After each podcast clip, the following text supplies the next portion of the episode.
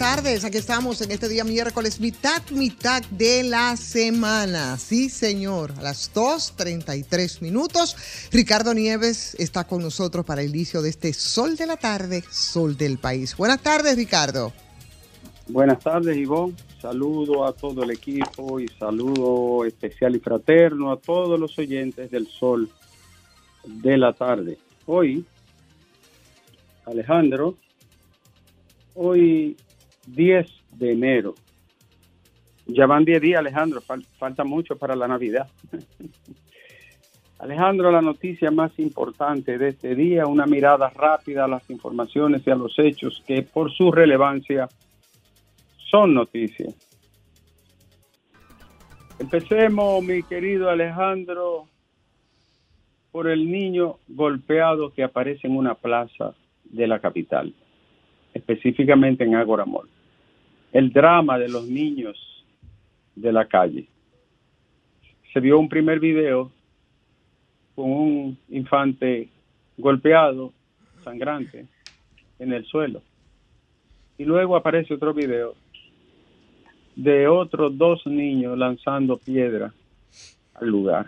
Un hecho confuso. Hay que pedir, y estoy pidiendo como medio, como equipo, como espacio, a la Procuraduría General de la República que dé una información y que establezca responsabilidades al respecto. Ni puede quedar impune, ni debe repetirse. Y además debe de conocerse en su extensión qué pasó allí. ¿Por qué un adulto golpeó de esa manera a un niño que debe de estar rondando los 10 años de edad? Para mí, un hecho bochornoso incalificable. Pero también hay que averiguar las razones y la causa de esta agresión injustificada.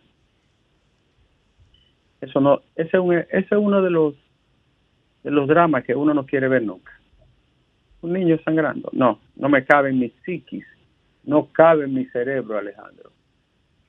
No entra al laberinto de mis neuronas. Y seguimos con las informaciones.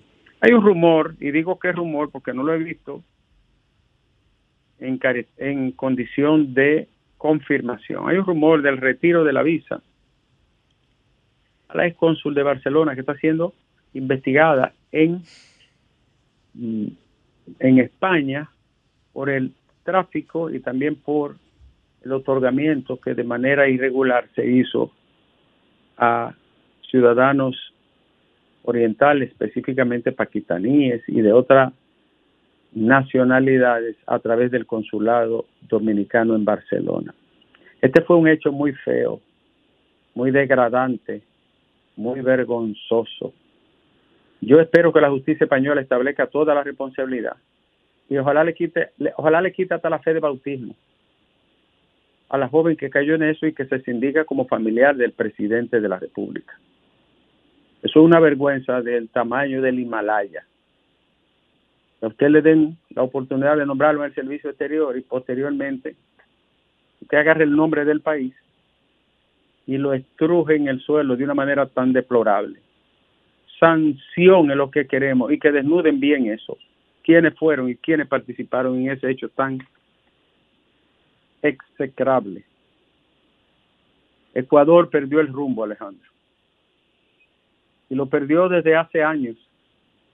El poder que tiene el, crimen organizado en ese país ha arrodillado a las autoridades, ha desafiado el poder del Estado y ha convertido en un caos el hermoso país que se encuentra en, en la misma línea del Ecuador.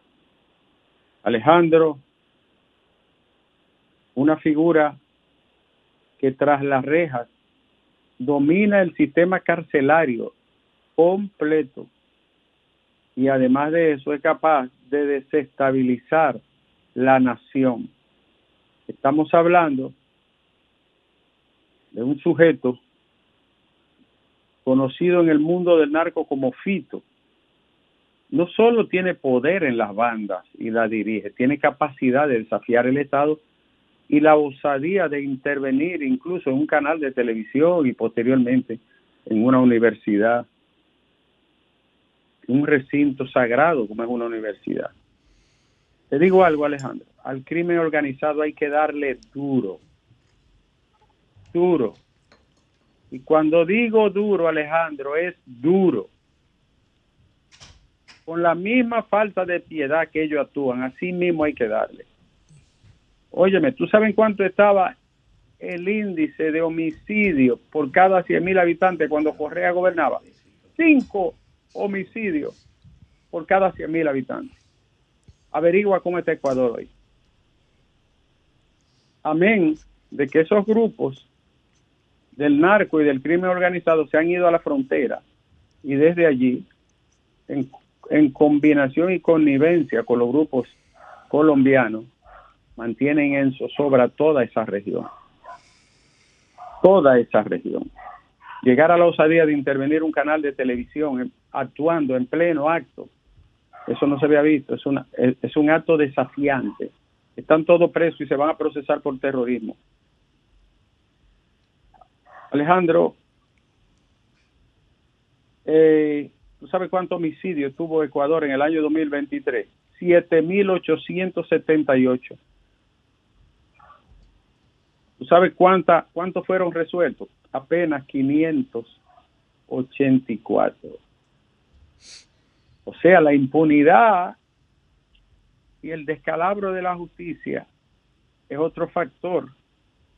Allí están los grupos conocidos que son carteles que tienen vínculos con Colombia y México. Este es un tema muy, pero muy delicado. Los choneros, los lobos, también están conocidos los, famosos lagartos y los tiguerones. Explotan y producen violencia cuando quieren y donde quieren. Amén de eso, Alejandro. Amén de eso. Esos grupos actúan de forma despiadada Ayer hubo 10 muertos, señores, civiles sin ningún tipo de vínculo ni conexión con eso. Eso es una guerra ya, Alejandro, es una guerra virtualmente hablando, es una guerra. Se espera que haya respuesta contundente. De una manera hasta sorpresiva, el presidente saliente, el expresidente Rafael Correa, el mejor presidente que ha tenido ese país, Rafael Correa, Así es. Eh, el mejor de la historia de ese país y uno de los mejores del continente. Sin dudas. Sin duda. Además de buen mozo, coño. Eh, Eso se lo dejo a usted, doctor. Bueno, pero, pero hay que destacarlo también. Correa ayer llamó al presidente. No, eso fue, eso fue una, se Le comunicó todo su apoyo, porque este es un tema de nación. Impresionante. Claro. Todo su apoyo, además de que él domina el Congreso y las gobernaciones. Los territorios le dijo que todo su equipo y todo su partido y todas sus organizaciones están al servicio de la nación en este momento. Que se, van a matar el día después que acaben con eso. Ya es otro tema diferente. Además, Ricardo, no se puede desvincular los acontecimientos de ayer que vienen sucediendo desde hace muchísimo tiempo a la degradación social, política, económica de ese país. No, pero claro, claro. Pero por eso es que no se puede inventar. Óyeme, Lenín Moreno fue un fiasco. Traidor malvado. Y, eh, además de Judas y Cariotti. Y el que lo sustituyó a él, cuyo nombre ni siquiera quiero recordar, fue peor. Fue peor. Ojalá y Ecuador, un país tan bello, mega diverso, de los 19 países mega diversos que tiene el mundo, este uno. Ricardo, vamos a hablar un poquito más tarde con la periodista Giovanna Cañizares eh, para que nos dé un briefing de la situación hasta, hasta hoy. Así es que ya Así sería una, una excelente llamada. Sí. Un país muy lindo, el país de Guayasamín. Señor. Bueno, señores, hay un, crisis en el Comité Olímpico Dominicano. Seis miembros de ese comité renunciaron. ¿Por qué? No dicen por qué. Ahí hay un problema grave. El órgano rector del deporte olímpico del país está atravesando una verdadera crisis. En un, año, en un año de Olimpiada. ¿En un? un año de Olimpiada, preaño de Olimpiada. Sí, se, se, supone que debe de haber me- lo que luce raro es que los renunciantes eran miembros de la comisión electoral. Y nosotros vamos a hacer Hay gente también que creen que cuando llegan a una organización so- son eternas de ellos y tienen que morirse ahí. No, no ceden. No. Lo importante es que haya una solución porque eh, afecta mucho el deporte y la imagen de esa entidad. El PLD recusa a la miembro de la Junta Central Electoral o de la Junta Electoral más bien de Santo Domingo Este por vínculo conyugal con el jefe de campaña de Dios. Te digo yo una cosa, señora, renuncie de ahí. Tome una licencia o haga cualquier cosa. Si ya usted no le tiene confianza, váyase de ahí. Además, si es verdad que usted tiene vínculo con el, con el jefe de campaña de un candidato del partido en el gobierno, usted, aunque usted sea una persona correcta y no vaya a hacerlo mal hecho, usted no da buena espina. Váyase de ahí, señora. Yo estoy de acuerdo. ¿Qué es eso? Ay, Tiene que estar obligada ahí. Bu- Busque otro trabajo. Señores, lamento mucho la muerte de Manuel Espinosa Rosario, un veterano Ay, sí. de mil campañas, un veterano de la prensa, Sí, señor. de largo ejercicio periodístico, defensor de las buenas causas, acaba de fallecer en San Juan de la Maguana. Pasa a su alma y a su familia nuestras condolencias. Manuel Espinosa Rosario, oriundo de esa hermosa y productiva provincia. Atención, Alejandro. Eh, en Gualey, oigan la violencia social de la que hablamos siempre en el espacio. Jugando baloncesto una cancha, una discusión, pa, un tiro. Salió corriendo y lo dejó ahí como un pollo y se fue y se escapó. ¿Usted está entendiendo la violencia del país? Es digno de que el país tenga un acompañamiento psicosocial en los sectores más vulnerables, pero tengo dos años diciéndolo, pero nadie me oye. Eh, Alejandro, Guillermo Moreno derrotará a Omar Fernández o el joven hijo del expresidente terminará imponiéndose. No sé, dime tú Alejandro, ¿quién, quién gana? Bueno, hasta, hasta el día de hoy Omar va a la delantera. ¿Se mantendrá así? No lo sé. Eh, Alejandro, la abogada, la diputada Rosa Pilarte compareció hoy ante la Suprema Corte de Justicia, pero fue aplazado para el 13 de febrero debido a la solicitud de que sea incluido en el proceso un testigo y cuatro pruebas documentales, además de una pericial. La señora Pilarte está acusada de lavado, entre otras actividades, en la Suprema Corte de Justicia. Creo, si no me falla la memoria, que Justiniano Montero, destacado magistrado, es el encargado del caso porque a quien le tocaba era Napoleón Esteve, que ahora es el presidente del Constitucional. Alejandro, hay más, mucho, eh, mucho más. Las informaciones, la Fuerza del Pueblo denuncia el uso de los recursos del Estado en las actividades políticas del PRM y llama a la Junta Central Electoral a que vigile, supervise y establezca responsabilidades sobre aquellos funcionarios que usan los recursos, según dice la, la fuerza, en actividades proselitistas. Atención a la Policía Nacional. Los guandules, un sector marginado, pobre, de mucha gente buena y trabajadora, donde 10 o 15 tigres no le, da- no le dejan la vida en paz. Le quiero preguntar a la policía y al Ministerio Público. ¿Quién va a prevalecer? ¿El tigueraje los guandules o la gente decente y trabajadora? Arreglen eso. Todo el mundo sabe quiénes son las dos banditas que se están enfrentando y que mantienen en un estado de zozobra y de intranquilidad a un sector pobre pero de gente muy noble. Búsquenlo uno a uno, resuelvan eso porque la gente necesita sosiego. Y un pobre con calamidad y problemas, entonces un tigueraje que no lo deje paz, eh, eso es un demonio, es un infierno. Resuelvan los guandules, resuélvanlo ya. Señores, dice Leonel Fernández que Israel ha respondido de manera desproporcionada en la franja de gas. Mi querido presidente, y eso es de proporción. Si usted no quiere decirlo, se lo voy a poner yo. Eso se llama limpieza étnica y genocidio.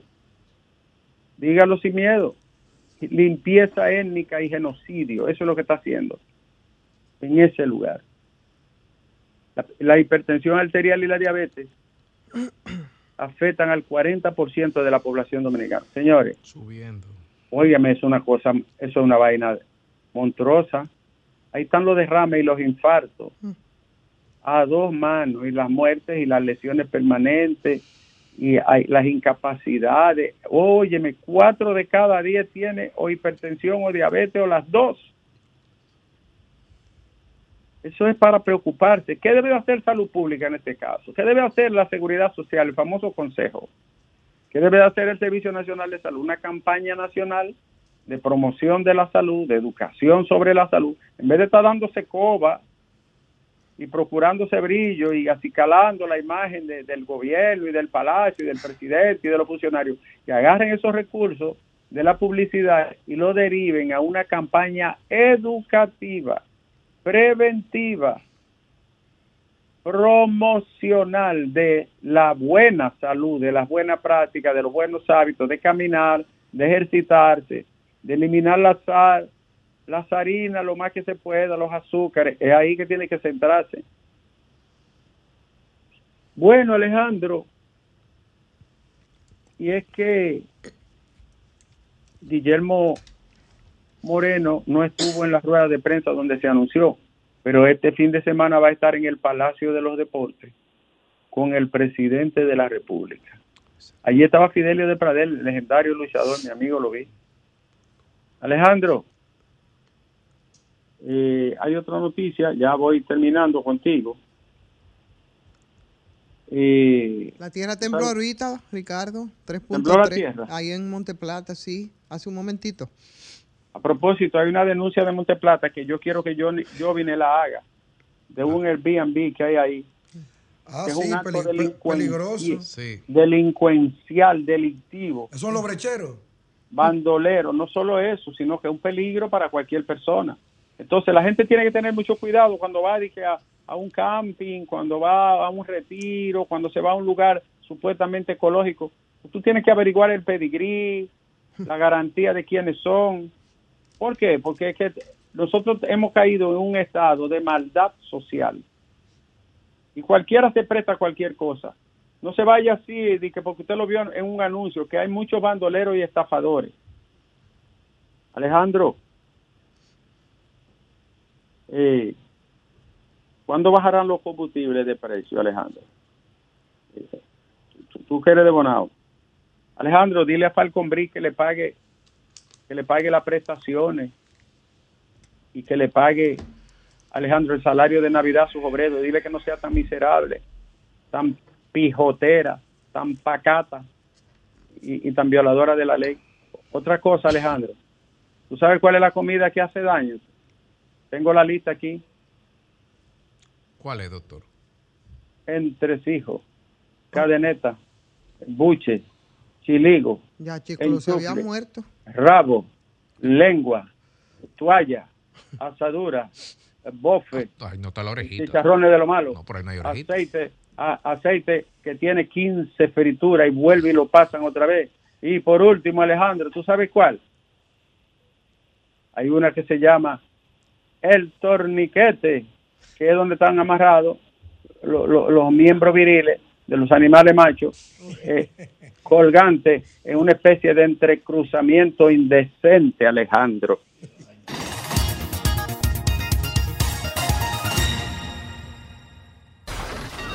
Comunícate 809-540-1065.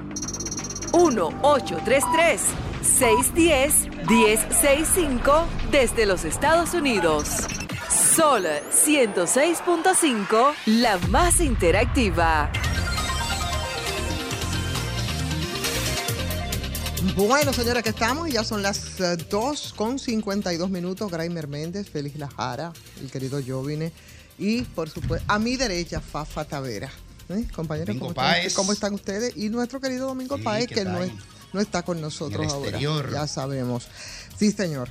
Eh, dígame a ver, esto de los imputados de la Operación Nido y con la que se destapó uno de los abogados, que dice que eh, uno de los responsables no. Sí, vamos con la llamada. Es solamente un tránsito para dejarlo ahí para la reflexión. Dice que representa a 10 querellantes la estafa inmobiliaria de más de 700 millones, eh, que fue desmantelada, pero que ellos no tienen solvencia para pagarle a las víctimas y que por tanto van a pedir la intervención del gobierno y hace la comparación incluso con el desfalco, con los afectados del desfalco de Valente. Eh, eh, un detallito ahí que vamos con la llamada. Sí. Pero no es, Pero- no es una locura. un detallito. No es una, no es una locura. Un detallito. O sea, suena como un disparate ¿El lo que está diciendo, pero no es una locura. Bueno, ¿Por qué? Porque aquí ha habido estafas multimillonarias donde el gobierno asume Ay, todo. No. pero, pero eso No, pero es una entidad no, financiera. Sí, esto yo es- sé. No, No, no. Por eso digo que no es una locura, que no, es una, no es una locura. Aunque es Es, una una- es un negocio particular y Es no está, no está por el medio lo, la intermediación financiera. Entonces, Eh, la como- salva- el salvataje de Baninter y de todos los bancos es posible porque el bien jurídico a proteger no es que fulano reciba su dinero de vuelta, El es que no se erosione la confianza de los dominicanos en el sistema bancario. bancario, ni, ni- Sí. ni en el orden internacional. Además, si le dan su dinero a esa gente, hay que buscarle el dinero a la gente en mantequilla No, y a yo los to- rosarios No, también. yo estoy de acuerdo. Pero- los rosarios. Yo, todo el que ha sido estafado. Sí, yo estoy de, yo estoy de, estoy de acuerdo que hay que Por- preservar ahora bien. yo te digo, yo, te digo a ti, no, pues no hay problema, me va a cobrar en público. Dime cuántos son para darte en público, hazte una transferencia, dime.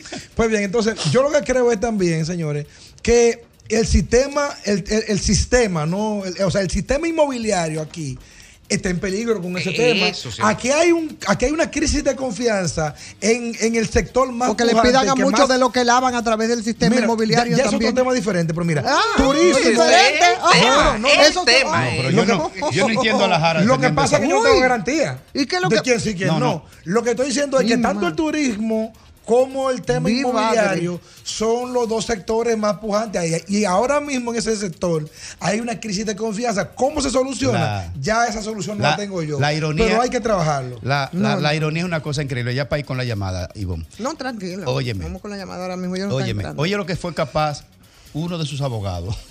Yo, yo estaba aquí. Yo lo vi. Él lo dijo vivo ayer, lo dijo en vivo. No, pero él dijo, no, pero él hoy dijo uno, ayer no sé, dijo uno, que ellos iban a pedir que el Ministerio Público le ponga presentación periódica, pero libertad, eh, ni siquiera, ¿cómo se llama? Prisión simple, domici- pura y simple.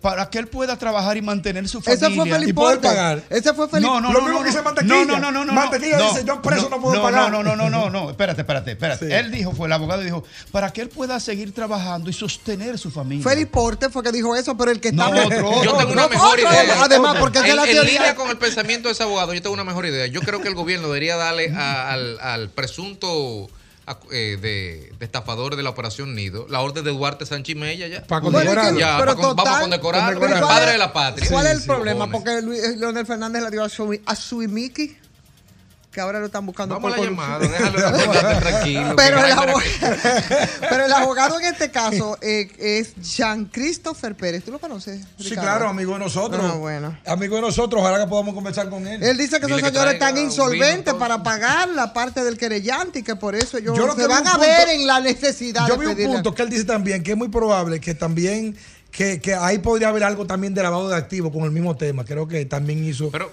algún tipo de me- declaración. voy- Bueno, voy a es hacer el una tema- el pregunta. tema inmobiliario. Voy a hacer una pregunta, porque los otros días el doctor Félix Porte planteó, y lo ha planteado reiterativamente, que se permita la posibilidad de que la persona pague el dinero. Entonces yo me pregunto, cuando uno hace una estafa o una pirámide Ponzi, el dinero que tú, que tú recibes, producto de la estafa, tú lo recibes y tú lo guardas en una gaveta. Se lo vacilan. No, no, tú lo guardas en una Se gaveta. lo y todo el dinero que tú recibes, tú lo guardas en una gaveta, o mejor aún, Se en un lo certificado de interés. sí. Y entonces lo que vamos a permitir, como el dinero está todo en una gaveta y no se ha gastado un centavo, no hay ningún problema. No hay Permitan ilícito. que ese hombre abra No hay la gaveta penal. y devuelva el dinero.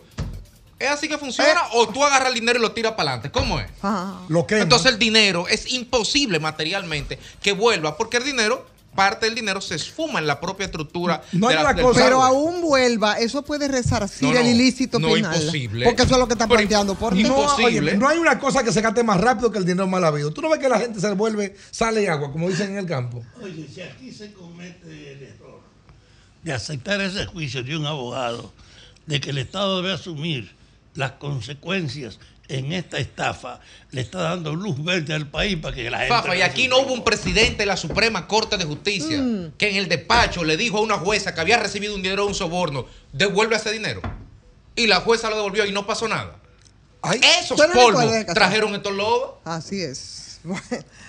Buenas tardes. Buenas. Buena, buena. Habla Furifoa del Bronx, Adelante. Eh, señora Ferreira. Esa circunscripción donde, donde va Guillermo Moreno, ahí se vota conscientemente. Fíjense que ahí es que ha salido José Horacio, Fidelio de Pradel, Mm. eh, eh, en, esa zo- en esa zona. O sea que el señor Guillermo Moreno, yo creo que tiene mucho chance. Y yo, y, Adelante. tú que hablaste ayer de Loma Miranda, tú que hablaste de Loma Miranda eh, y Colita Palajara. Yo, parafraseando al presidente Robert de los Estados Unidos, digo que eso fue un día para la infamia. Para mí, un día para la infamia la República Dominicana fue después que el pueblo logró que el Congreso apoyara a Loma Miranda, La observación. Nacional, vino Danilo Medino, Danilo Medina y vetó la ley. Ese, e- e- ese bandido. ¿Cómo que vetó? Discúlpeme. La observó, la observó. Discúlpeme que le cerré sin querer, creía que había terminado. Buenas tardes. Buenas tardes, Ivonne. Eh, Ivonne, una pregunta. A Hugo Vera, en, cuando la epidemia del COVID, ¿le dio COVID? No sé. No sé. ¿A, a qué se debe No, la no sé, pero el COVID puede el, eh, perdón, el COVID puede repetir. Está repitiendo. Porque Claro. Yo siento una no cosita fue- en la pregunta. A mí me abajo. dio dos veces, por ejemplo. I- Ivonne, Ivonne, pero no te engañar. ¿Cuál, No, a mí no cuál me es la verdadera pregunta? Una cosita abajo. me No, no me engaña, yo le sigo la más, corriente. eh, Si, se le- si- si no le dio, ¿por qué le dio ahora? Bueno. Ah, bueno, pero usted no tiene un calendario. en la agenda uno no pone cuando le pueda COVID. No sé si hay un Ahora, cobiómetro. yo lo que, hice- lo que yo sí Un puedo decir, cobiómetro, lo que yo yo, no sí sé puedo si decir que me sorprendió que su, veredes. que su abogada Ah, Laura Costa, oye, Laura Costa fue la que Ah, entregó el certificado Ey, ey, y solamente Puñal. por la abogada yo le doy credibilidad. Debió ser entonces. Le doy Ah, bueno, claro. Laura Costa. ¿Te va a prestar una cosa mala? Así es. No, Laura Lau- Costa. Laura no se prestaría a una vaina artificial. No, y además es muy probable que le diera el COVID porque son Claro. cuánto la cifra No, anda pero hay por- que por, decenas de gente que No, tiene pero- COVID ahora. pero por cierto, por Pero hay justa- mentiras piadosas. justamente, No, Laura- perdón, no justamente, No, no, no, mentira, justamente mentira. por ahí voy. Ay, señores, verdad. estamos hablando encima y qué fue, nos volvimos locos. Mentira piadosa. Señores, para- para no, a Laura no le Costa. den vuelta a esto, no le sigamos neutralizando a la gente que quiera hablar. No nos estructuremos tanto, pero tampoco la desestructura puede la ser gente. extrema. Bueno. ¿eh? Iba a decir que tenemos cerca de mil casos de COVID eh, eh, ahora en esta etapa. O sea que es muy probable. Señor, buenas tardes. Buenas tardes, bendiciones para todos. Gracias para usted. Haciendo referencia a la pequeña pincelada que dijo eh, Ricardo Nieves sobre la- los comentarios de Leonel con relación a, a Israel y la limpieza étnica. Ujú. Simplemente hay que darle gracias a Dios que los vecinos que tenemos no tienen esa mentalidad de terroristas, porque si no nosotros hiciéramos lo mismo con ellos. Bueno, hasta ahora, diga. Pero ¿cómo así? Yo no te, no te estoy entendiendo. Hiciéramos Oh, qué hay cosa. Espérate. O en- ¿qué, qué, qué haríamos? Nos defenderíamos, lamentablemente. No podemos vivir con un miedo constante y sabiendo que los terroristas viven con, la, con los mismos ciudadanos. Porque me van a decir ustedes que los ciudadanos no saben que los terroristas tenían túneles por debajo de los O hospitales. sea de las que usted, usted, no usted me está diciendo a mí que está, es legítimo y es correcto lo que está haciendo Israel con Gaza. Sí, defenderse sí. Ay, por favor, ay, no, señor, Dios, pero no, por no, favor. no. Óyeme, pero eso, eso, eso es la barbaridad que yo he escuchado, la peor barbaridad que yo he escuchado eh, eh, en los 20.000 últimos días. muertos y la Pero se mayoría está son poniendo loco. mujeres y niños. Ese es un león. Pero qué bárbaro. No, pero espérese, Para espérese, buenas tardes. no, no, espérate, espérate tú. Grimer. Vamos a tomar esta llamada. Venimos ahora, porque no eh, la- y la extrapolación que hizo es peor. Espérese. Buenas. Lo vemos ahora, después de la llamada. Buenas tardes, Ivonne, y a todos los demás. Hola, buenas tardes. Eh, yo quiero que ustedes presten mucha atención a lo que yo les voy a decir ahora. No sé si ustedes se han dado cuenta que este gobierno, Luis Abinader y su grupo, ah, están cambiando todos los nombres de todas las instituciones. Lo último que escuché ahora fue que van a cambiar el nombre de la ONSA y todo eso conlleva, cambiaron el Banco de Reserva, todo lo han cambiado. Entonces, eh, aquí hay que legislar para los que me están escuchando, que van a ser diputados y senadores. Aquí hay que legislar para que se deje de estar gastando dinero en cosas que ya están formadas, que son del Estado. Usted no puede llegar porque usted llegó de presidente de nuevo a cambiar la, la imagen y el nombre de una institución. No Todo sé lo están cambiando, como que eso agrega algo. Bueno, Como que bello, eso está mal. Sí. bueno, pues ahí está. Mira, vamos a hacer lo siguiente. Nos vamos con Alejandro. Tenemos que hacerlo, pero venimos con las llamadas que quedan ahí pendientes. ¿Sí? Venimos de una vez.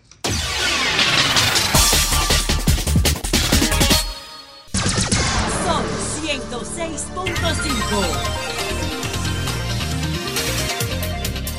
Bueno, aquí estamos de regreso en este sol de la tarde, que es el sol del país, exactamente a las 3.10 minutos. Y ayer, justamente ayer, nuestro compañero Félix Lajara, ayer fue, ¿verdad, Félix?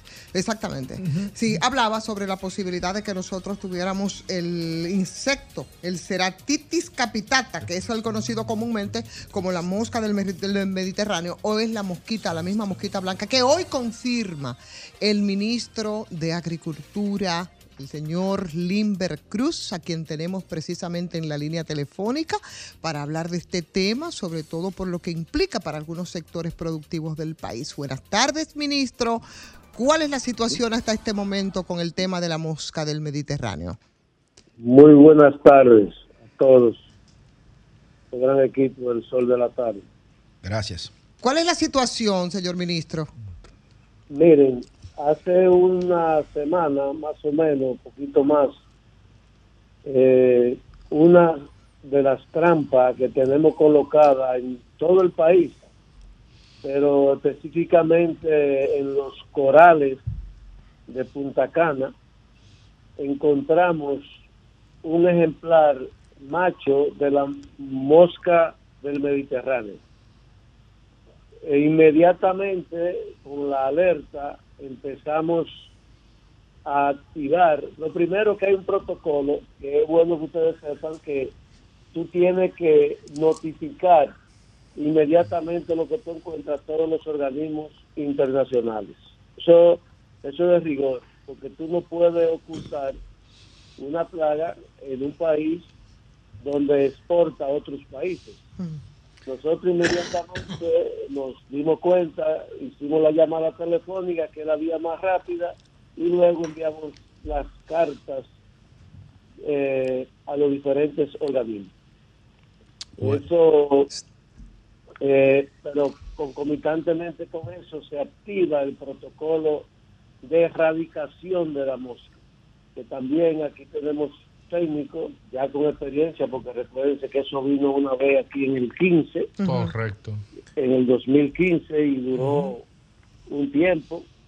Eh, la diferencia quizás de aquella vez y esta vez es que nosotros inmediatamente rea- reaccionamos, lo informamos, lo activamos, el protocolo de acción, tenemos en la zona los mejores técnicos con más experiencia de la República Dominicana, incluyendo la directora del programa o la directora de Sanidad Vegetal de la, del Ministerio de Agricultura, el viceministro de, de Extensión, que a, que- a quien corresponde, y también está OIRSA, que es eh, la Organización Internacional y Regional de, de Agricultura, de Sanidad Agrícola, eh, es como se llama. Entonces, eh, obviamente también las reuniones que hemos eh, tenido, eh, di- dirigidas directamente por quien les habla, y, y- y estamos en, en- en acción permanente. Eh, es, es la realidad. No hay por qué todavía alarmarse por la razón de que está focalizada en esa zona. Tenemos un cerco, tenemos más trampas, hemos colocado más trampas para evitar eh, eh, las trampas, eh, obviamente eh, eh, incentivan eh, sexualmente a las a, la- a los machos y es un es un incentivo que tienen la, la, la trampa y se, se, se meten ahí y, y nosotros podemos capturarla y, y- y estamos trabajando duplicando trampas trabajando ministro. Todo lo que tiene que ver con esas acciones para tenerla cercada y focalizada en esa zona que no es de producción. Sí, ministro, ¿y por qué si ustedes tienen la información desde diciembre, prácticamente un mes, no habían hecho la información pública, sino hasta que nosotros aquí desde este espacio, el sol de la tarde, dimos la primicia de la información? Mire, yo no quiero entrar en discusiones. Nosotros recibimos la información hace unos siete, ocho días, después que detectamos la, la, la, la planta, la, la, la plaga. Eh, eh, hay constancia de que hicimos la llamada inmediatamente. Lo que pasa es que usted tiene que ser prudente. Nosotros somos un país con una dependencia de las exportaciones de productores y tú no puedes con un con- de, de inmediato, sin tú tener y a- hacer los análisis y las y las observaciones correspondientes, tú decides que tenemos una plaga y hacerlo pues, de una manera alegre. Eso eso lleva un protocolo, un procedimiento. Muy bien. Pero ya confirmado el Yo hecho, tengo- ministro. Sí. Perdóneme, Sí. perdóneme. Sí. Yo quiero que ustedes sepan que si hay algo que han elogiado todos los organismos internacionales es la rapidez y la transparencia con que el Ministerio de Agricultura ha, llevado a cabo este este, este, este anuncio y, y, y- todas las, acciones eh, que porque antes de tú empezar a- a, yo diría decir cosas sin la seguridad sin la debida seguridad tú tienes que, que hacer profunda investigación y luego cuando tú tengas la seguridad pues entonces tú haces Pero el anuncio Asegurado Ahora- el hecho, asegurado, asegurado el hecho ya, ministro. Entonces ya si fueron notificados a los socios comerciales con quien tenemos, ya esos, eso, eso, esa parte fue agotada.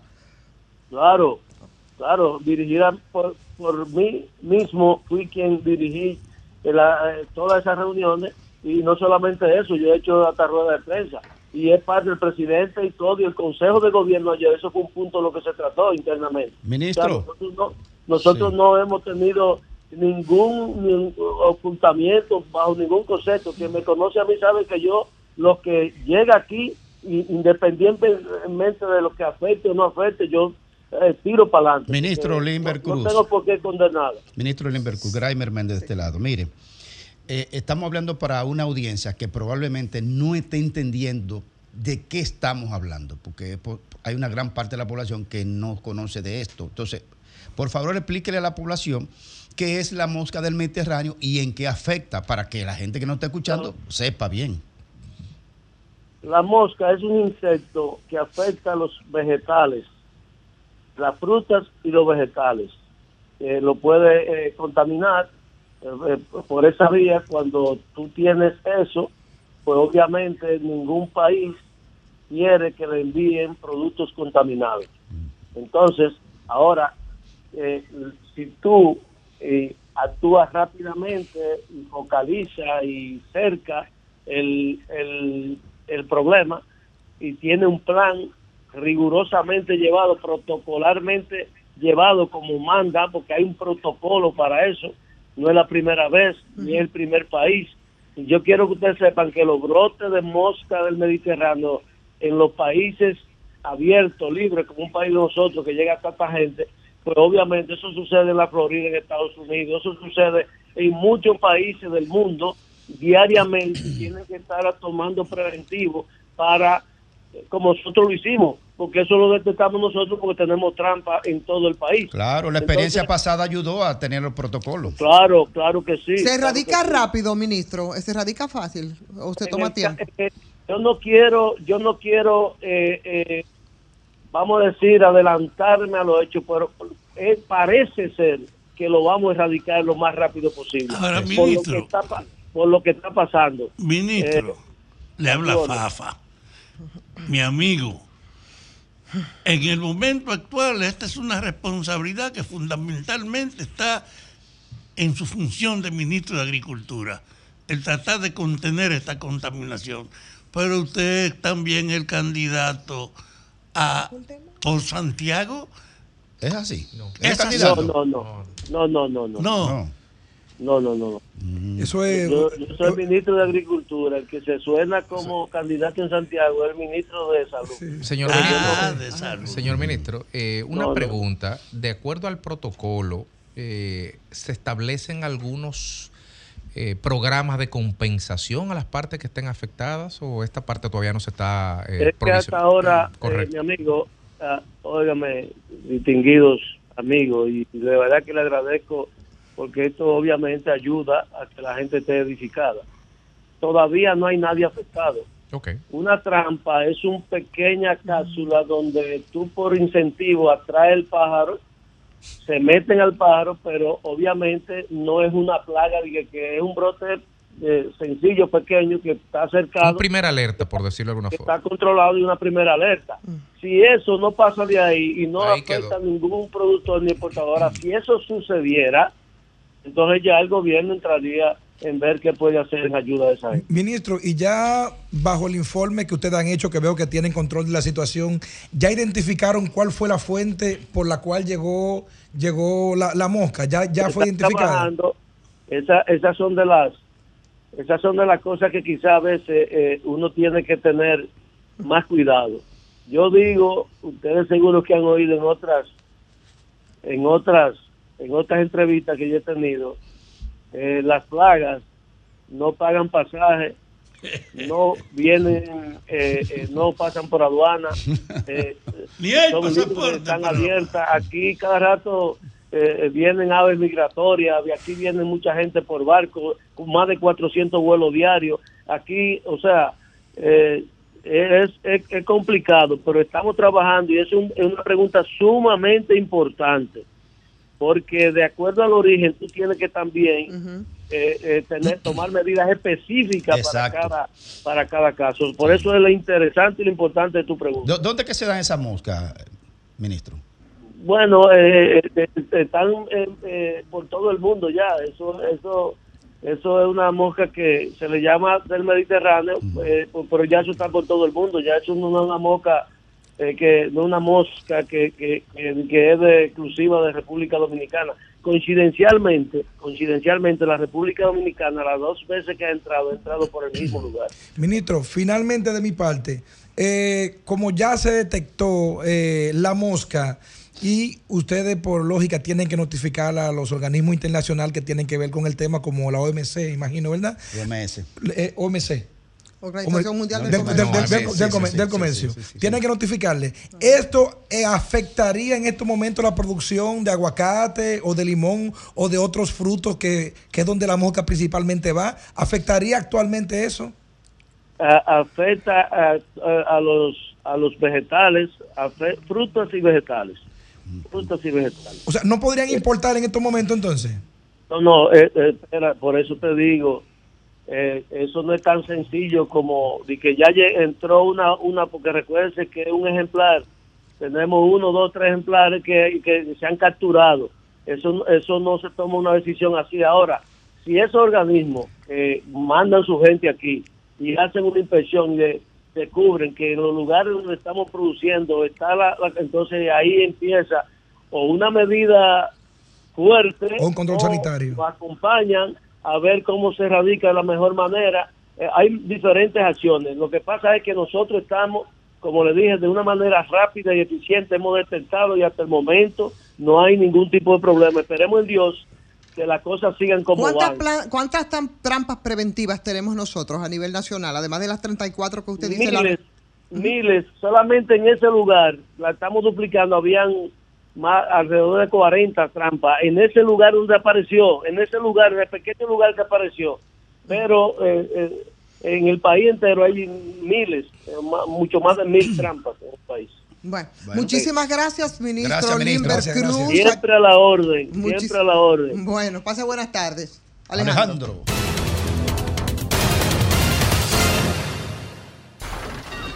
Comunícate 809-540-1065. 1-833-610-1065 desde los Estados Unidos. Sol 106.5, la más interactiva.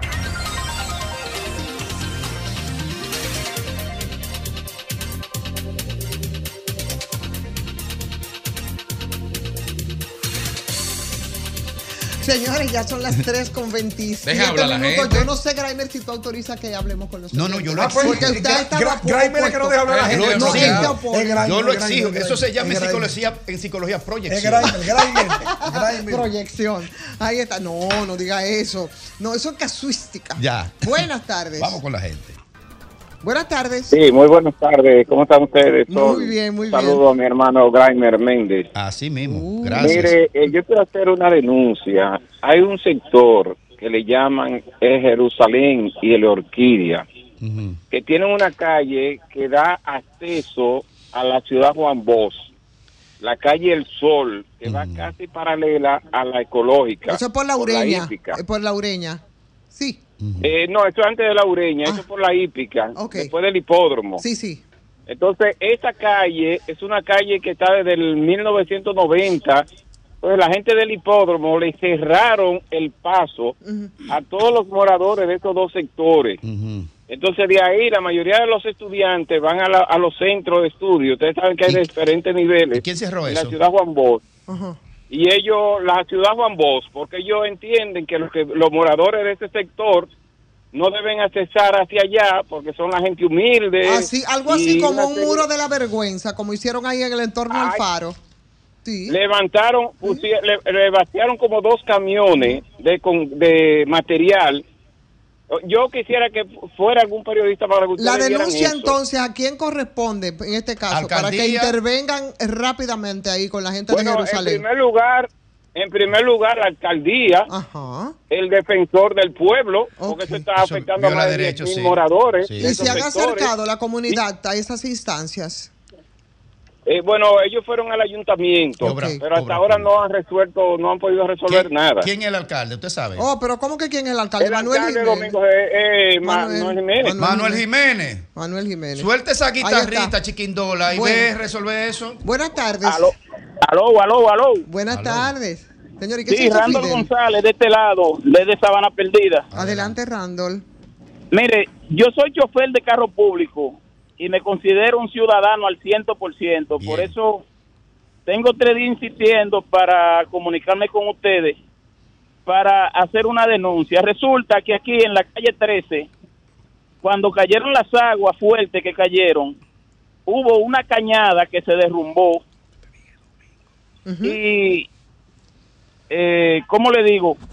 Es una cañada subterránea. ¿Dónde, dónde? Pero él acaba de decir, Gray. Sí, pero ¿para qué? Aquí en el sector de Sabana Perdida, Sí. en la calle 13, Calle 13. cerca de la funeraria San Ramón. Ok. Entonces, resulta que los moradores nos quejamos naturalmente al ayuntamiento y el ayuntamiento se comunicó con el Ministerio de Obras Públicas, que era quien le correspondía hacer el trabajo. ¿Qué les dijo eh, Obras Públicas, mi querido Randall? Obra Pública no hizo nada en lo absoluto. Entonces, el ayuntamiento con sus recursos y con su con su cuerpo de trabajadores que no están capacitados para eso, hicieron el trabajo. Ahora, la inquietud mía es que ese trabajo no quedó de la manera en la, te- en la que tenía que quedar. Por la sencilla razón de que el subsuelo donde ellos pusieron los tubos está podrido y en cualquier momento eso va a causar un Entonces, gran problema. el problema es que ahora tiene que intervenir, sí, el Ministerio de Salud de Obras Públicas. Pero es que era obra pública que tenía que hacer trabajo. El problema es que no le pusieron asunto al ayuntamiento. Mm. Bueno, Cuando el pues, ayuntamiento hizo la denuncia. bueno, pues entonces vamos a hacer el llamado de nuevo a Obras Públicas para que vaya a completar el trabajo o por lo menos a rectificar el trabajo ahí en esa comunidad y, y evitar una situación que después haya que lamentar. Gracias por la denuncia. Buenas tardes. Buenas.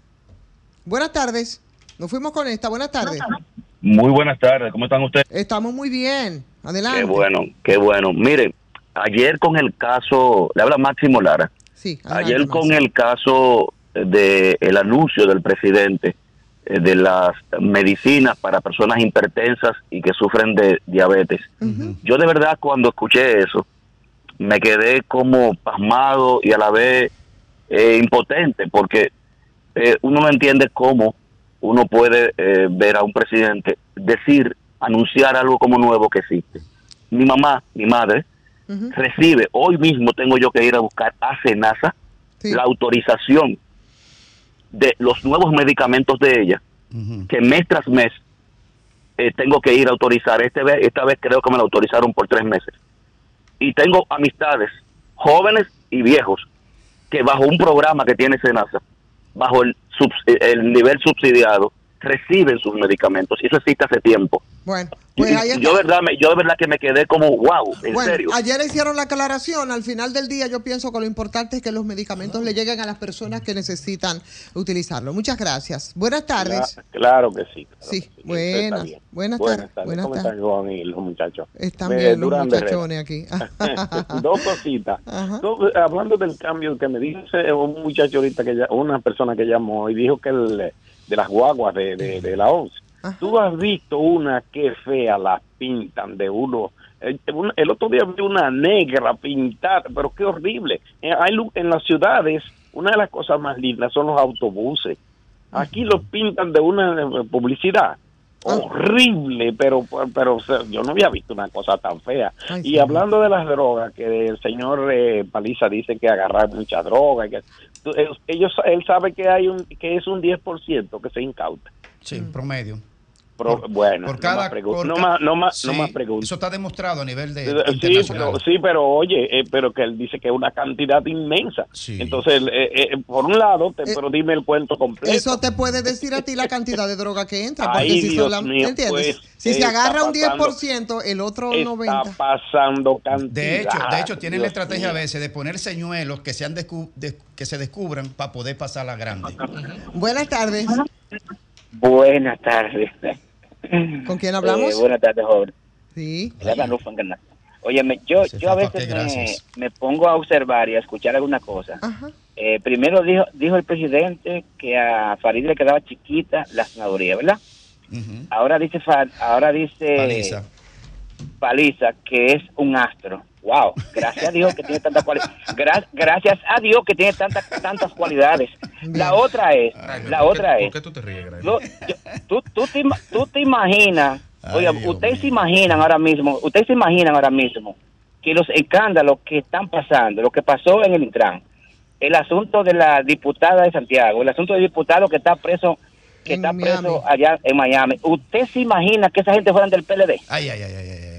Estuviera cogiendo candela este país. La, mi- la misma desgracia, no importa si es del PLD, Fuerza del Pueblo, PRM, la misma desgracia para la gente. Buenas tardes. No, pero él propone un ejercicio Sí. mental. Eh, porque dime. pequeño razonamiento lógico. Buenas. elemental. Interesante, por cierto. Interesante, por cierto. Buenas tardes, ¿con quién hablamos?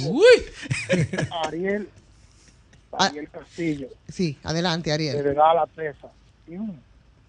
Ariel. ¿Sabe una cosa que, que está en la boca de todos los dominicanos, lo que le preocupa al país? Que, y en el caso mío, tengo que respetar, a los políticos hay que respetarlo, ¿verdad? No quisiera decirle tanta cosa en público y hay que respetarlo. Por ellos no respetan al pueblo, pero para nada, ni a su familia, a nadie. Porque sabe la ley que hay en ese país que no se cumplen, leyes tan sencillas como esa ley de tránsito, que de que tú pisas un aeropuerto a República Dominicana, empiezan la maldición y el estrés y el ajetreo del que pisa allí. Eso sí es verdad. Con el problema, el problema del tránsito, que eso afecta ¿Mm? a todo, la salud mental, física, eso, eso es el país entero de punta a punta. Ustedes, porque en la capital lo cogen un chin, hay tapones, pero no hay tanto desastre como en los pueblos. Que no. carro.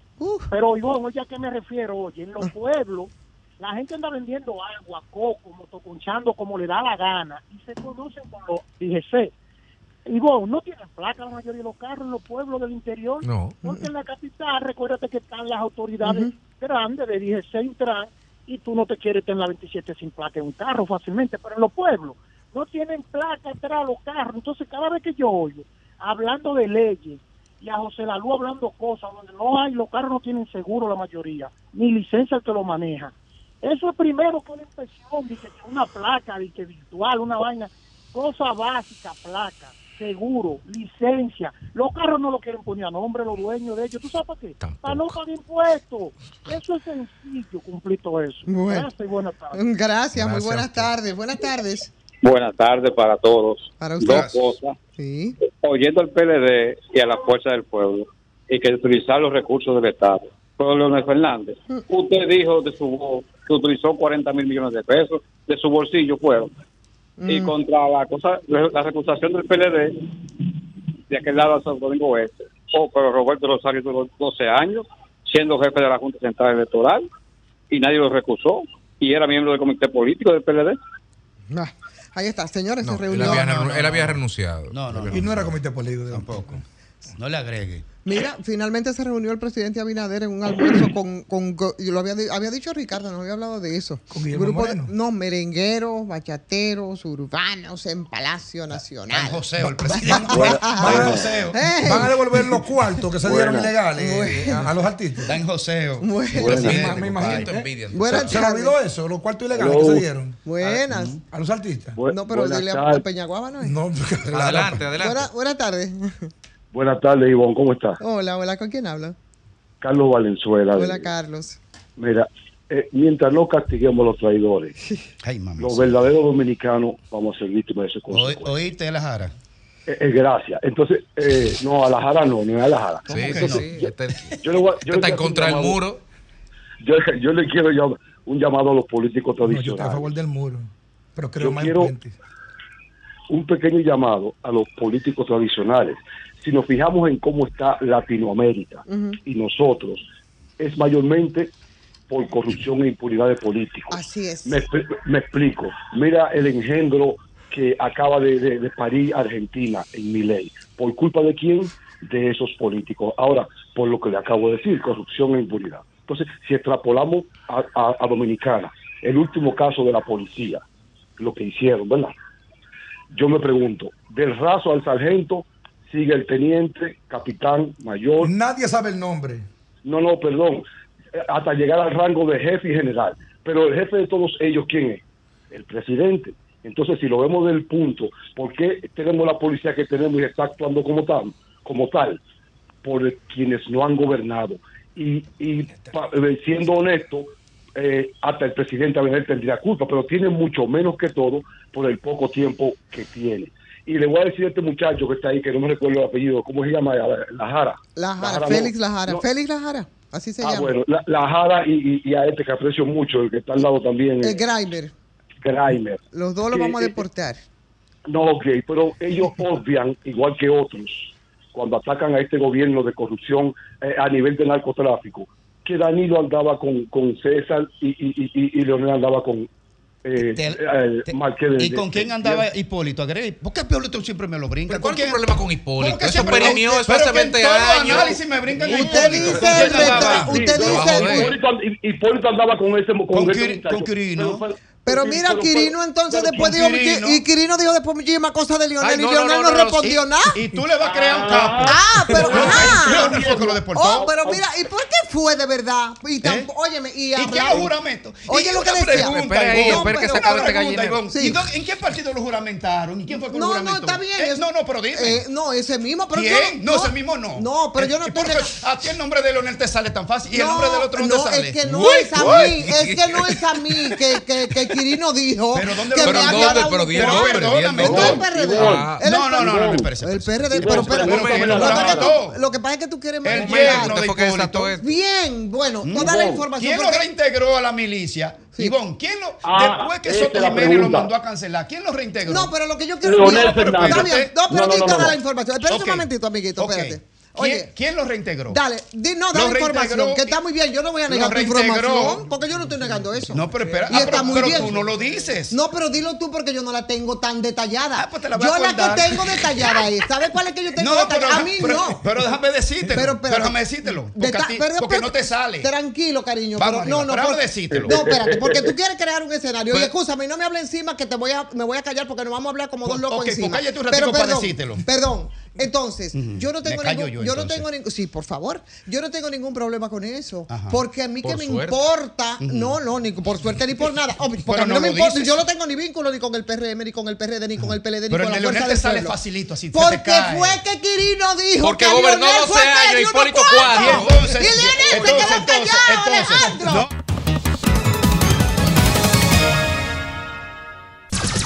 Son 106.5. Bueno, señora, que estamos a las 4 con... No, señor, nos fuimos una hora por adelantado. A las 3 con 46 minutos Yo- en yo este sol de la yo tarde. necesito Dime- mi réplica, ¿eh? Dale, caray, brevemente antes de irnos con Fafa. Sí, antes de irnos con Fafa. Claro que con sí. relación a ese tema de, de Quirino y demás. eh, o sea, a un capo se le puede creer lo que él diga, un delincuente declarado internacional y localmente, y él reclama un dinero que él puede, en sus derechos que lo tiene, porque él adquirió sus derechos eh, sociales, civiles, él simplemente le debió ponerle una querella a Leonel Fernández en el sistema de justicia, porque él tiene, él tiene su libertad de actuar. Entonces, a un capo le creemos que diga lo que quiera. Y sabiendo nosotros, que todos sabemos esta sociedad, cómo fue que él vino y quién lo trajo. Y para qué lo trajeron al país de nuevo. A demoler la imagen del presidente Leonel Fernández, que lo apresó y lo deportó para que sea juzgado por sus daños en el sistema de tráfico infamia. internacional de drogas. Eso fue una infamia. Entonces, lo traen sectores de su mismo entorno político. Del mismo partido de, Sí, Leon- de- de pa' que Leonel. ven- ¿Por qué fue del mismo par- partido pa- de Sí, Leonel? el mismo partido de él. Vino para que lo- el nombre. Fue el PLD. Ah. Gente del PLD. ¿Y no, quién el era PLD, que- no, pero no, quién espérese, era- espérese. y quién era Eh, estaba- y quién era- que estaba ahí a El PLD cargo? no. Danilo gente Medina. específica del PLD, Con porque el en PLD el tiene Palacio. gente demasiado buena. Con despacho en el palacio. Con despacho en Palacio. Y lo trajeron y lo fueron a buscar al aeropuerto para que viniera a demoler la imagen del ¿Quién era el presidente, presidente de la en República? el tiempo de Danilo Pero- Medina. Exacto. Espérese, me Leonel la y el idea. PLD son aliados hoy, Espérese, Jaime, es un de- tema que de- tú mismo- pero- no, pero espérate, la verdad es la verdad. La verdad es la verdad. Entonces, entonces, ¿dónde fue que Quirino actuó? ¿Dónde, ¿En qué partido fue que juramentó? El yerno de Hipólito Mejía lo juramentó en el PRM del PRD de aquel tiempo. Y a una pregunta que le hicieron a Hipólito, ¿y para qué usted está haciendo una, una pista en Elia Piña? O para que te dice la droga. Así deliberadamente lo dijo Hipólito en una, en una entrevista. Entonces, ese hombre que le vamos a creer lo que dice, ¿eh? Ah, entonces, ah, vincularlo con Leonel. Ah, pero no me lo vinculan con Hipólito, que después que lo sacaron siendo teniente, Hipólito lo reintegró teniendo la información que formaba parte Mira, del Grimer, narcotráfico como Grimer, capitán. Grimer, ¿tú ¿Y sabes por qué le quieren pegar esa, esa tacha a Leonel y no se la quieren pegar Oye, a Hipólito? Grimer, te- yo entiendo tu defensa y me parece, No, ana- me parece que análisis, es lealtad. análisis. No, ¿qué análisis? Es defensa y me parece Ah, que es lealtad. mentira. ¿Qué le- análisis? Que yo- análisis? es un Lealtad. análisis muy bueno, pero que se hizo ya Oh. en el 2015. Óyeme en la reelección. Todo lo que tú dijiste Cuando- se dijo en el 2015. Exacto. Cuando nosotros hemos hablado, por lo menos nosotros aquí, cuando hablamos del tema del tarde. narcotráfico, porque tendríamos que ser muy estúpidos o muy necios para nosotros negar el vínculo. Y si fuera así, entonces no sería el gran problema que tenemos, el gran vínculo que ha tenido el narcotráfico, no solo con el poder político, sino con otros poderes empresariales, eh, Militares. eh, en todos los niveles, de todos los gobiernos. O sea, aquí no se trata, porque vuelvo y digo, sería una estupidez y no sería el gran problema que tenemos, que en algún momento hemos devenido casi en un narcoestado. Porque nosotros Casi, tenemos sí, casos muy emblemáticos. Entonces, no se trata de Y- y eso. al de lado- que- y al lado de otro. Exacto, de que este sí, este no, todos. Y lo no podemos estamos nombrar lejos. todos. Mira, óyeme, nos podemos ir tan Balaguer, lejos a como hace muchísimos Balaguer. años el caso. No, no, de- de- digamos que de Balaguer para acá, para, para un poco más, Pero más ahora más que refrescante y nunca. más Ahora- pero ahora más que nunca. Hablemos de Porque ahora son diputados. Óyeme, casos, perdóname, casos, perdón, perdón, perdón, casos, eh, pero mira, alcalde, más que nunca. No me hable encima, que voy a nombrar los casos. Mira, partiendo con el caso de la de, Oh. de Paya, De paya. el caso de Solano. Ustedes saben cuál es que le decían el Sí, zar sí, de sí, la sí, sí, sí, heroína. el de la casa de cambio. Yo ni siquiera le voy a decir, saquen ustedes sus conclusiones, los gobiernos a los que pertenecía. El caso de Toño Leña, el caso de José David Figueroa Agosto, el caso de Quirino, el caso de César el Abusador. Y Franklin Franco. El caso de Franklin Franco, el caso del español Arturo del Tiempo con el que Lionel salió retratado. Ah, pero No, no, dijiste nombre los otros. No Alejandro, ven, ven, ven, vete, porque ya.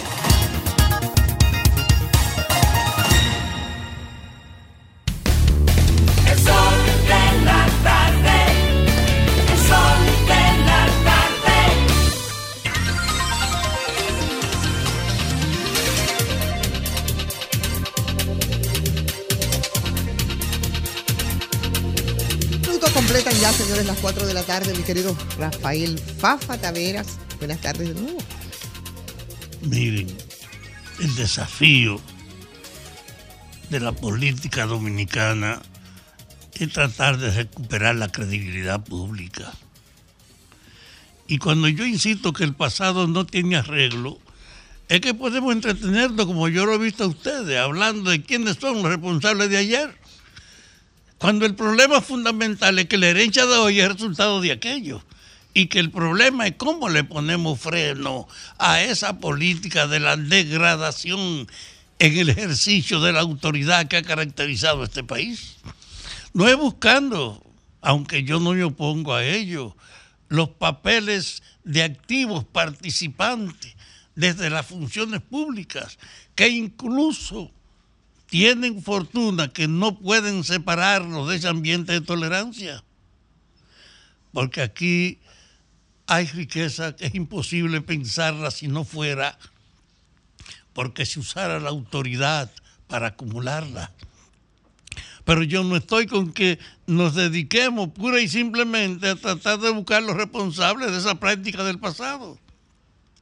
Mi aspiración es que a partir de la actualidad podamos de verdad empujar una política que no permita que se pueda usar el poder para apoyar o cubrir a delincuentes. Que no se puedan usar los recursos del Estado como un medio para que quienes lo administran lo manejen a su disposición. Que tú no puedas permitir que una obra grande del Estado, quien tenga la fortuna de manejarla, pueda consumir en nombre de esa institución muchos productos y hacer con lo que le exceden otra empresa. Aquí hay cuerpos de delito públicos que la gente sabe que son cuerpos del delito. Y en ese orden lo que estamos hablando de, señores, no nos entreguemos al recuerdo cuando el desafío es la actualidad. Yo los veo a ustedes discutiendo acerca de quién eran los responsables y me río. ¿A dónde nos conduce eso? A ningún lugar. Lo que ocurre es que aceptemos todos nosotros que esta es una política profundamente corrompida y que en cada paso que se dé ahora aparezca la transparencia como base, la explicación de su destino, de que podamos contar con que se acabó el relajo de que el poder te daba luz verde para hacer cualquier cosa y que incluso te permitiera acumular fortuna que tú tienes hoy y que no puedes explicar y que no puedes separar de la complicidad política con la que tú la acumulaste. No son los pecados de ayer. Yo insisto en el esfuerzo de hoy, en la actualidad, y cuando reitero que el pasado no tiene arreglo, simplemente manejo a conveniencia de la gente, el desafío es aquí estamos asistiendo al momento de mayor nivel de persecución de la droga, de mayor nivel de obtención de medios del narcotráfico. Ah, hemos dicho que en el pasado el 10%, hoy no podemos decir que sea verdad que es un 10%, porque si de la cantidad retenida es verdad que es un 10%, no tiene más del volumen. Lo importante es que nunca habíamos tenido un ejercicio de la autoridad de droga más eficiente que el actual. Y es eso lo que hay que consolidar. Y lo mismo yo le digo, está pendiente en la justicia. A mí me llamaron unos parientes de presos, sabiendo mi condición de presidiario, para decirme, ustedes están hablando permanentemente de violaciones. Ahora con relación a cuatro o cinco acusados, se está planteando el problema de que el tiempo en que tú estás detenido antes de una sentencia tiene límite temporal. Ustedes saben que la, más del 60% de los presos actuales han sobrepasado ese tiempo. Están en una situación indecisa sin encauzarle su proceso o sin tomar en cuenta sus acusaciones. Este país tiene una vergüenza en la cárcel y me dijeron, invita a tu compañero para que vayamos de visita a la Victoria para que vean lo que hay. Y yo quiero asumir eso efectivamente para pedirle a ustedes que nos atrevamos a ir a ver la cárcel, que es solo un elemento donde las violaciones son naturales y permanentes y que desde ese punto de vista son solo una referencia para ver que esa vaina no se pueda ignorar y dos, que no se pueda seguir reproduciendo. El desafío es, tanto en la moral pública como la ejecución de la ley, hacer las cosas de hoy que tenemos que hacer y favorecerlas.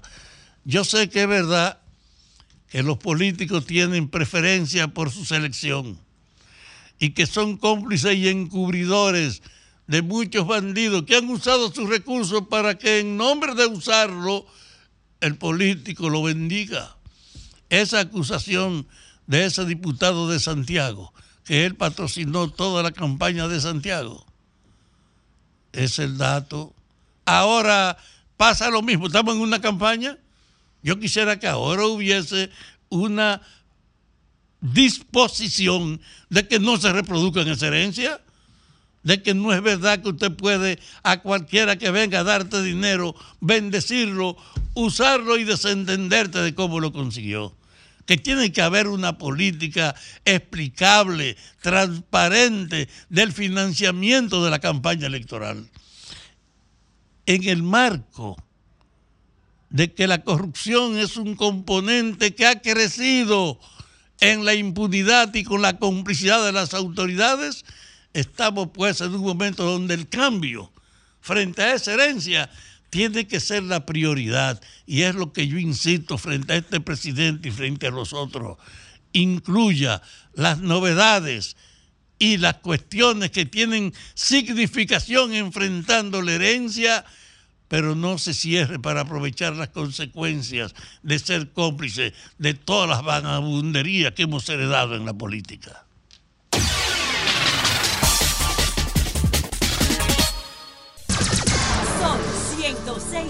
106.5.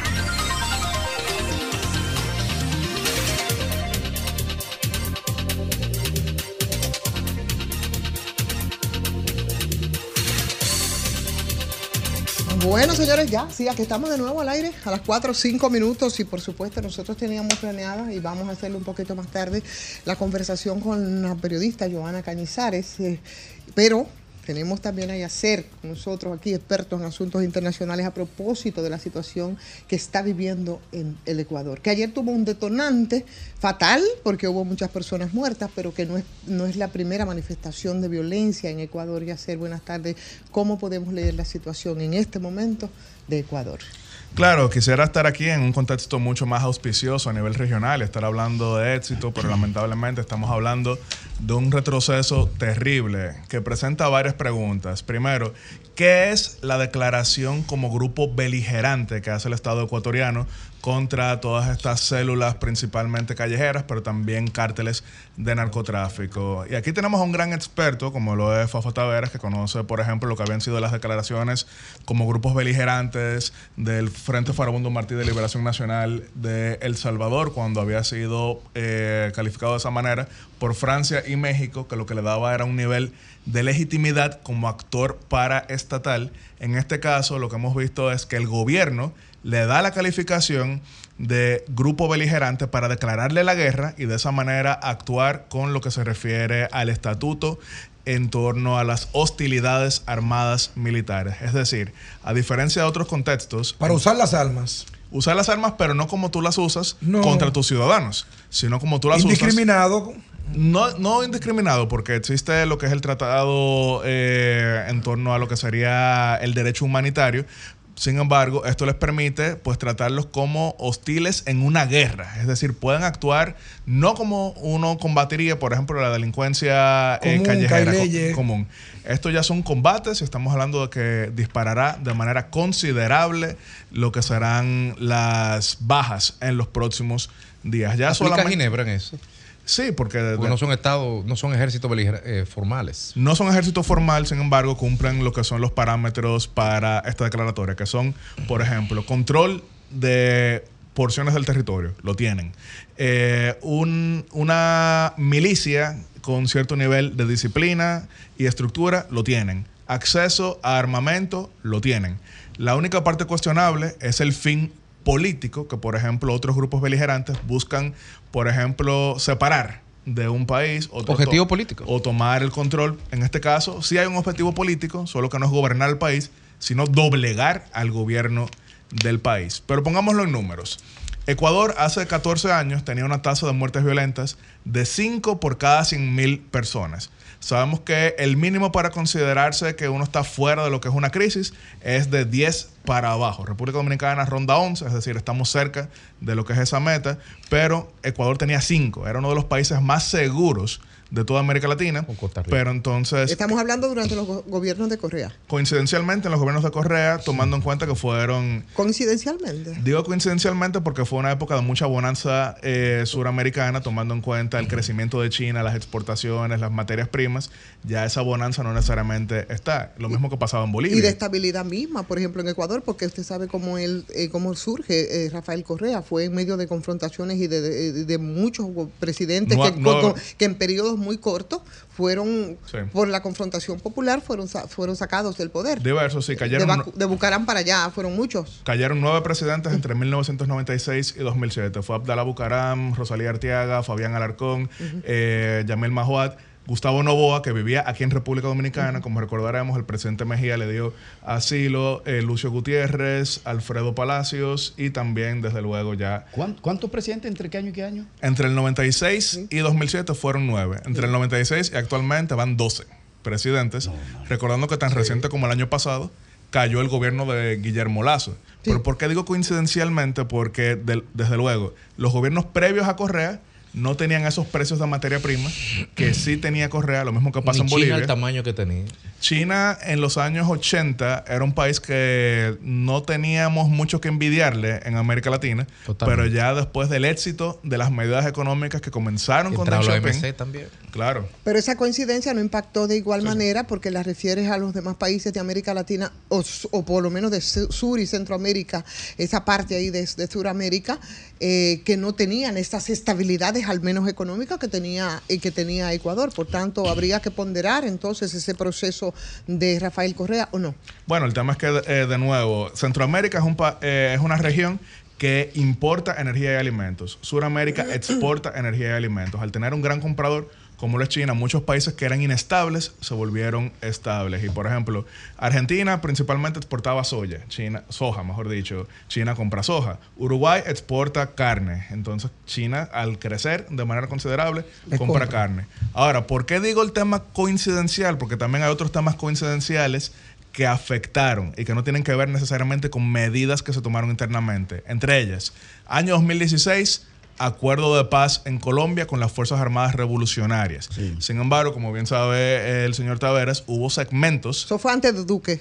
Eso fue en el gobierno Con de Juan Santos, Manuel el gobierno de Santos. Santos. Exacto, y en eso- exacto, que después se fue a, a la deriva con lo de Duque, cuando regresó Duque. No de inicio, No. porque recorda- recordaremos que, y es y es a lo que voy, hubo grupos disidentes de la FARC que no estuvieron de acuerdo Que nunca entregaron eh, con ellos y nunca entregaron las armas y estos encontraron refugio en Ecuador que no produce cocaína. Pero La- además había una aparente misión del gobierno de Duque simplemente de que se fueran a pique esas negociaciones que eh, tuvieron eh, Claro, lugar en. La Habana. Desde el uribismo la Por boicotearon. supuesto, la boicotearon. Llegó al poder con ese mensaje en el año 2018, pero tenemos que recordar que la gran migración de estas disidencias de la FARC a Ecuador comienzan en 2017. Yacel, ¿cómo pasamos en, en 6, 7 años de una tasa de 5 muertos A por 40 100 mil habitantes pasado. a 40 el año pasado? ¿Qué pasó en tan poco tiempo?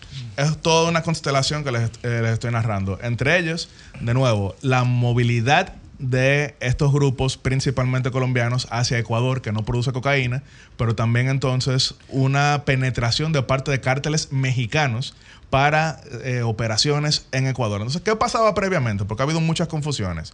Ustedes han visto, han escuchado... Entonces había control en Ecuador que hoy no hay, que llegan todos esos cárteles. el tema es que los cárteles nunca habían tenido esa presencia en Ecuador. Al llegar... Pero ¿qué facilidad, ¿qué facilidad tienen ahora que no tenían antes? Entre ellos, por ejemplo, sabemos que Ecuador es un país dolarizado. Al ser un país dolarizado, entonces lavar el dinero en esa localidad es mucho más lucrativo de lo que es en otros lugares. Y además, desde el punto de vista de la capacidad de respuesta del Estado, no es la misma en Ecuador que tienen otros lugares, como por ejemplo México tenía el Plan Mérida, y aún así miren todo lo que pasó cuando Felipe Calderón le declaró la guerra al crimen organizado. Colombia tiene el Plan, el plan Colombia, pero aún así... Colombia lucha contra la droga. Aunque Felipe Calderón no es ni siquiera una, una referencia. Bueno, pero le declaró la guerra y lo que estamos hablando es que no logró derrotarlos. En el caso de... eh, y recibió financiamiento internacional. Bienvenido a este Pero sí, para terminar al- algo muy breve, estos grupos encontraron como lugartenientes a las pandillas eh, callejeras que anteriormente habían sido, no quiero decir que derrotadas, pero habían sido relegadas a una función social. Y es ahí donde vemos pandillas que de hecho tienen una relación débil con República Dominicana, como los Latin Kings. Exacto. Los Latin Kings los fundan puertorriqueños en Chicago en los años 60 como grupo de defensa contra las pandillas italianas de aquella época, pero eventualmente se ampliaron de Chicago hasta Nueva York para incluir a más hispanos, principalmente cubanos y dominicanos, y es de esa manera que entonces un ecuatoriano funda ¿Y a los cómo Latin llegan a, Kings a España? eh, por un ecuatoriano en el En año avión. 2002. Y de esa manera, en el año 2002, ¿Un suman a ecuatoriano? Dominica- un ecuatoriano funda el capítulo de España. Porque, por ejemplo, el capítulo que hay en República Una Dominicana gran migración ecuatoriana en España. son el principal grupo migrante hispano en España. No O- somos o, los o dominicanos. sea que los Latin King que hay en España y, y originalmente en Estados Unidos no son netamente dominicanos. No, los, la- el- los grupos que son originalmente dominicanos son los trinitarios, que utilizan como simbología sí. Dios, el, patria, el libertad. 3NI, Trini, es lo que le hacen referencia, y Dominicans Don't Play, DDP. DDP. Sin ya embargo, no tienen presencia los Latin King aquí. ¿O sí? Sí tienen, lo que pasa es que no es al nivel que Ecuador, porque grupos principalmente deportados de Nueva York en un momento quisieron replicar a los Latin Kings en República Dominicana, pero por razones económicas, geográficas y sociales nunca han pasado de ser más que todo atracadores. ¿Y por qué? No estoy minimizando lo que es el atraco y el drama que eso implica, pero no es lo mismo un atracador que un lugar teniente de un cártel como el Nueva, Jali- eh, Nueva Generación de Jalisco. Sí. Una pregunta. Primero, o dos, una. Eh, ¿Qué es la, la chispa que enciende la pradera de esta crisis cívico-militar, ¿verdad? Sí. Y de, y, de, y de organismo pandillerismo y ese tipo de cosas. ¿Qué es lo que hace que se destape esta situación? Y la experiencia que tú conoces de, de Ecuador o de otros países, ¿qué tiempo le puede quedar a Novoa en el poder? A Novoa solamente le quedan 13 meses hasta las próximas elecciones, recordando... No, pero me refiero a alterar el, el ciclo. Bueno, el de- todo se va a definir en las próximas horas, eh, porque esta es una guerra que no es política en el sentido tradicional de la palabra. Es una guerra contra el crimen organizado. Y el crimen organizado que quiere es sembrar caos. Y sembrar caos significa que todos son enemigos al mismo tiempo. Y por eso, ¿qué vimos ayer? El tuit del presidente Novoa compartiendo la declaración de Grupo Beligerante. El primero que respondió de inmediato fue su rival político, Rafael Correa, expresidente ¿Dando de apoyo esa nación. negando? Apoyo de inmediato. Claro, con sus recomendaciones específicas, pero dando apoyo de inmediato. ¿Por qué? Porque ¿cuál es la meta del correísmo? Gobernar Ecuador. ¿Y quién quiere gobernar un estado tomado completamente por el crimen organizado? Nadie. Entonces, hemos visto sí unidad de criterio. Ahora, una pregunta que puede estar haciendo buena parte de la audiencia. Bueno, eh, y se hacen como Bukele, sencillamente los meten presos a todos. Eso no es posible por la siguiente razón. En El Salvador, el drama criminal giraba en torno a pandillas que no tenían ese nivel de financiamiento del crimen organizado. En Ecuador estamos hablando de pandillas, como es el caso de los choneros, los chone killers, los tiguerones, que utilizan ese término de aquí, principalmente, no, no de aquí, sino de España, inicialmente. Estos grupos, al tener una simbiosis con eh, los cárteles colombianos y mexicanos, tienen un Pero nivel ¿qué de financiamiento. todo esto? ¿Dó- ¿Dónde es que prende este tema? Este específicamente, Ajá, el, de, el de esta semana Mm. fue la escapatoria del líder de los choneros, alias Fito, específicamente. Que vale la pena tomar en cuenta que quienes toman el canal en Guayaquil, T- eh, TC, son eh, formalmente de la pandilla Los Tiguerones, que se supone que son enemigos de los choneros y que tienen como aliados a los chone killers. Eso, eso es lo que tiene que ver con la coyuntura, de qué pasó. La de esta cómo- semana. Exacto, cómo detona. Y Pero la, de, y la de hace un mes, porque han habido otras expresiones de violencia, aunque claro, no tan fuerte como lo que pasó ayer. Pero eso nos, nos manda a nosotros un poquito a, por ejemplo, 2019, lo que pasaba en Ecuador, que fue parte de esa ola que comenzó en Chile de confrontación social, evidentemente que había, eh, había, había muchos problemas en términos eh, políticos, en términos económicos, y como no se puede desvincular la criminalidad, la delincuencia, incluso como expresión del crimen organizado, del narcotráfico, de la exclusión, de todo esto, no podría, o hay un punto en el que podría hacerse un vínculo de lo que está ocurriendo ahora eh, con todos esos temas de, carencias y de crisis a ese nivel en, Ecuador, haciendo una mirada ya un poco más amplia, eh, Eliezer. Sí, eh, desde luego. Eso no quiere decir que necesariamente quienes se levantaron en contra del presidente Lenin Moreno en aquel momento, más que todo por eh, protesta en torno a desmontes de subsidios, entre otras cosas, tengan relaciones con el crimen organizado. Ahora bien, cuando se ve una débil gobernabilidad, es mucho más fácil para el crimen organizado poner en jaque al gobierno. Porque en el caso de El Salvador, por, eh, por ejemplo, en estos días eh, la publicación bastante prestigiosa Inside Crime eh, analizaba el por qué en El Salvador han tenido tanto éxito medidas aplicadas por Bukele que otros gobiernos intentaron y que no lo lograron. Por ejemplo, algunos recordarán que en su momento se ironizaba aquí durante la campaña del 2012, siempre recuerdo una entrevista que le hicieron a Danilo Medina, él decía, bueno, miren El Salvador, que hicieron mano dura y super mano dura y ambos fracasaron. Entonces, ¿por qué Bukele sí triunfa? Porque precisamente al tener una popularidad tan grande, al tener una legitimidad ciudadana tan grande, no estoy hablando necesariamente de las medidas, sino del apoyo que tenía y el control, entonces eso permitía actuar de una forma que otros no pudieran. En el caso ecuatoriano, Lenin Moreno, débil. Guillermo Lazo, débil.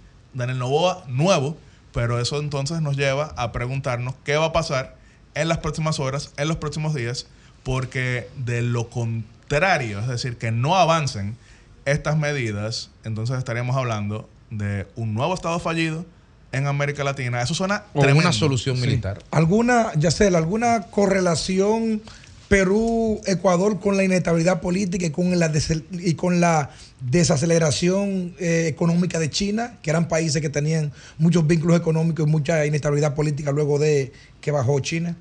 Eh, eso sería una manera de verlo. Desde luego, China impacta de manera mucho más directa en Sudamérica que en Centroamérica, porque repito, ellos producen en el sur, nuestros vecinos, energía y alimentos que China compra.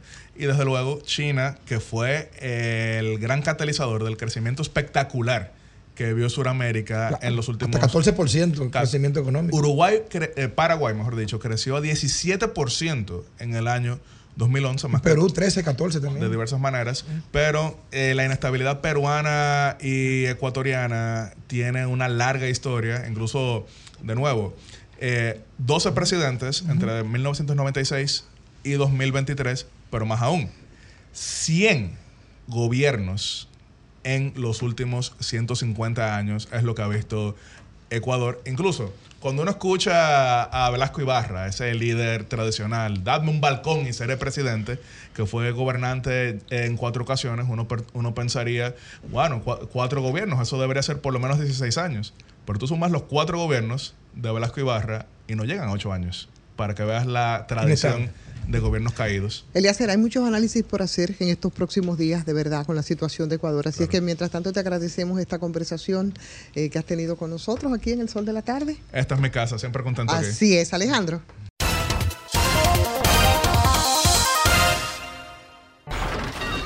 Comunícate 809-540-1065. 1-833-610-1065 desde los Estados Unidos. Sol 106.5, la más interactiva. Soy de esta tierra caribe, alma que vive en un tambor, cuerpo de mar y arena que recibe, bailando alegre el señor sol, pedacito de isla azul y verde, donde cada corazón es un cantor, terruño encantado que no pierde sus ganas de crecer y ser mejor. Gente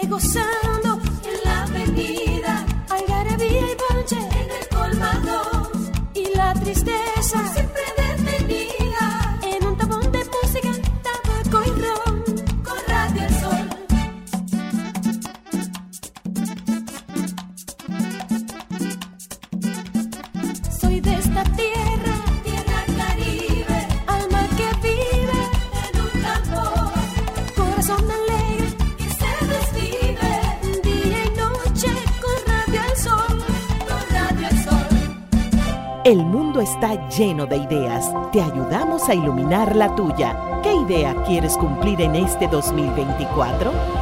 En el Banco Popular llevamos 60 años cumpliendo con las ideas de los dominicanos. Día a día, construimos un porvenir donde cada idea tenga el poder de transformar nuestra sociedad y nuestras vidas. El Banco de las Ideas, 60 años cumpliendo. Popular, a tu lado siempre. Este programa llega a ustedes gracias a Popular, a tu lado siempre. Hola, soy César Alberto Perello y este es su segmento de finanzas personales en el sol de la tarde. La agencia F publicó hace unos días que una reciente encuesta realizada por la Asociación Estadounidense de Personas Retiradas encontró que 3 de cada 4 personas de más de 50 años tiene algún tipo de deuda en Estados Unidos y que más del 50% de los adultos mayores gastan más de la mitad de sus ingresos mensuales en pagar deudas. La encuesta sobre deudas en 2023 reveló que el 61% de los casi 7.400 adultos mayores de 50 años entrevistados que tienen deudas sienten que su nivel de endeudamiento es un problema, mientras que un 16% dice que es un problema importante. Quienes reciben ingresos menores de 40 mil dólares al año tienen más del doble de probabilidades de afirmar que su deuda es un problema importante en comparación con quienes reciben ingresos de 75 mil dólares o más. El estudio también encontró que es más probable que las deudas sean un problema para las mujeres que para los hombres y son una mayor carga para los adultos afroamericanos e hispanos que para los adultos blancos no hispanos. Usted se pregunta, ¿y por qué una noticia de una encuesta realizada en Estados Unidos está en este segmento? Bueno, además de que tenemos muchos oyentes por allá, es por lo siguiente. Según Gil Cabrera, vocero de la Asociación de Retirados, entre los problemas más notables está que la mayoría de latinos no tiene dinero ahorrado para afrontar un imprevisto. Entonces, tienen que recurrir al crédito para cubrir una emergencia médica o reparar su automóvil y eso representa un hueco de sus finanzas. Como ya sabemos, tener un fondo para emergencias es vital para estar tranquilos y evitar que ante cualquier situación nos tengamos que endeudar más allá de nuestras posibilidades. Recuerden que para comunicarse con nosotros lo pueden hacer a través de Perello-César en Instagram y también a través de Perello C en X. Soy César Alberto Perello y este fue su segmento de finanzas personales en el sol de la tarde. Este Hasta la programa próxima. fue una presentación de Popular, a tu lado siempre.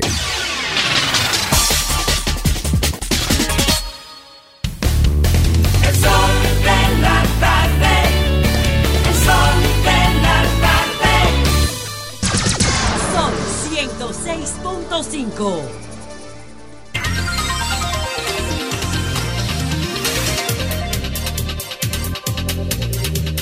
Las... Alejandro, qué manera de entrar. Perdón, señores. Mira, mira que él si es que no sirve para nada. Yo-. El doctor Nieves siempre ha dicho que no sirve para nada. Alejandro Nieves tiene la razón. Ay, de por Dios, vamos a ponernos serios, no, no, no desestructuren tanto. Mi querido Graimer Méndez, son las 4 ya 30 minutos y es momento de tu comentario. Sí, señor, estamos entrando en la recta final. Gracias a toda la audiencia de este formidable programa, Sol de la Tarde. Quiero hacer este comentario lo más reflexivo posible por lo que voy a decir. Y no puede tener silencio por respuesta de las autoridades. Atención a la procuradora Miriam Germán. Atención al presidente de la República, Luis Abinader. Atención a Cabrera Ulloa, director de la DNCD. Atención al general del DICRIN, recién designado, general Pedro Ignacio Matos Pérez. Atención a Manuel María Mercedes, director de Derechos Humanos de la República Dominicana. Lo acontecido en los últimos días de diciembre, en los kilómetros 12 de la 30 de mayo, donde una unidad del DICRIN atrapó en un lugar a tres agentes de la DNCD. Lo llevó a otro lugar y los ejecutaron, los asesinaron. Se quiso vender el relato repetido y manido de que se trató de un intercambio de disparos. Eso dijo la Policía Nacional. Atención, Guzmán Peralta, jefe de la Policía Nacional. Primero vendieron esa mentira para envolver en papel, en papel de falsía un asesinato múltiple a plena luz del día en la República Dominicana. Eso es inaceptable desde el punto de vista de derechos humanos. Eso es inaceptable desde el punto de vista de la violación de la ley y la constitución que el presidente juró, que el general de la policía, Guzmán Peralta, juró y que tiene subalternos bajo su mando que lo mandan a asesinar a otros agentes. Las razones no las sabemos aún, presidente Abinader. Las razones no las sabemos aún. La jefa de la investigación de este país y de ese caso en particular, la magistrada Miriam Germán, que está a un tiro de piedra del retiro público, concluyendo su jornada de labores tan bien valorada por esta sociedad. Usted no se puede ir, magistrada Miriam Germán, del servicio público, dejando eso en nebulosa, incompleto, no aclarado y no llevado a la justicia. Manuel María Mercedes, director en República Dominicana de los Derechos Humanos, no se ha pronunciado. ¿Dónde están las familias de esos agentes asesinados a plena luz del día que no han sacado la cara?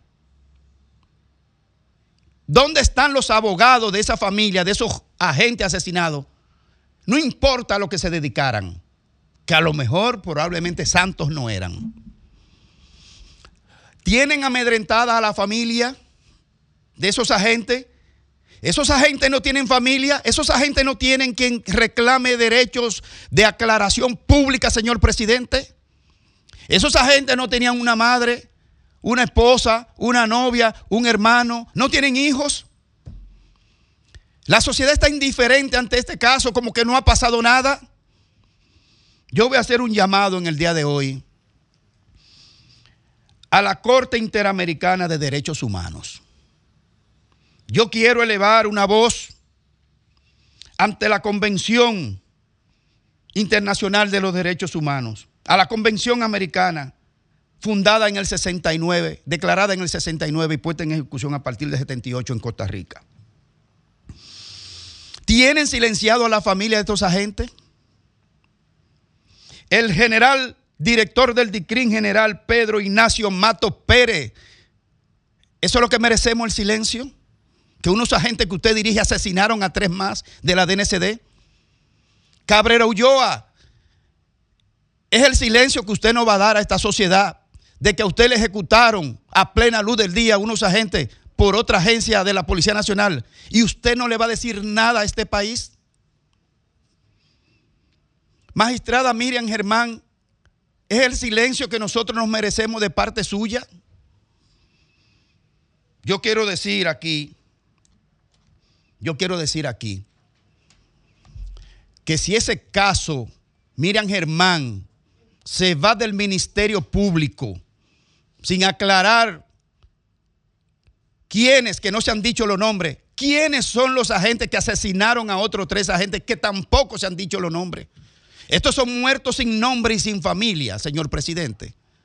Muertos sin nombre y sin familia. Derechos Humanos del país debería elevar una carta a la Corte Interamericana y a la Convención Americana de Derechos Humanos. Ese caso no podrá ser borrado con el silencio, Alejandro.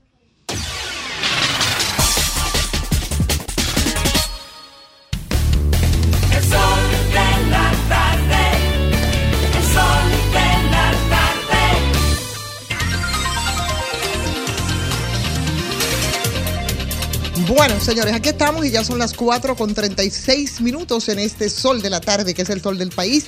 Y habíamos dicho, conversamos ya y hemos tra- tratado, por supuesto, durante toda la tarde el tema de Ecuador, que preocupa y, por supuesto, mantiene los ojos de toda América Latina eh, por los acontecimientos violentos ocurridos. Y vamos a conversar con Joana Cañizares, la tenemos aquí, periodista, colega periodista del Ecuador, para que nos explique eh, o explique al país a través del sol de la tarde cuál es la situación, Joana, en este momento en Ecuador. Buenas tardes. ¿Cómo están? Muy buenas tardes. Saludos desde Quito, la mitad del mundo, capital del Ecuador.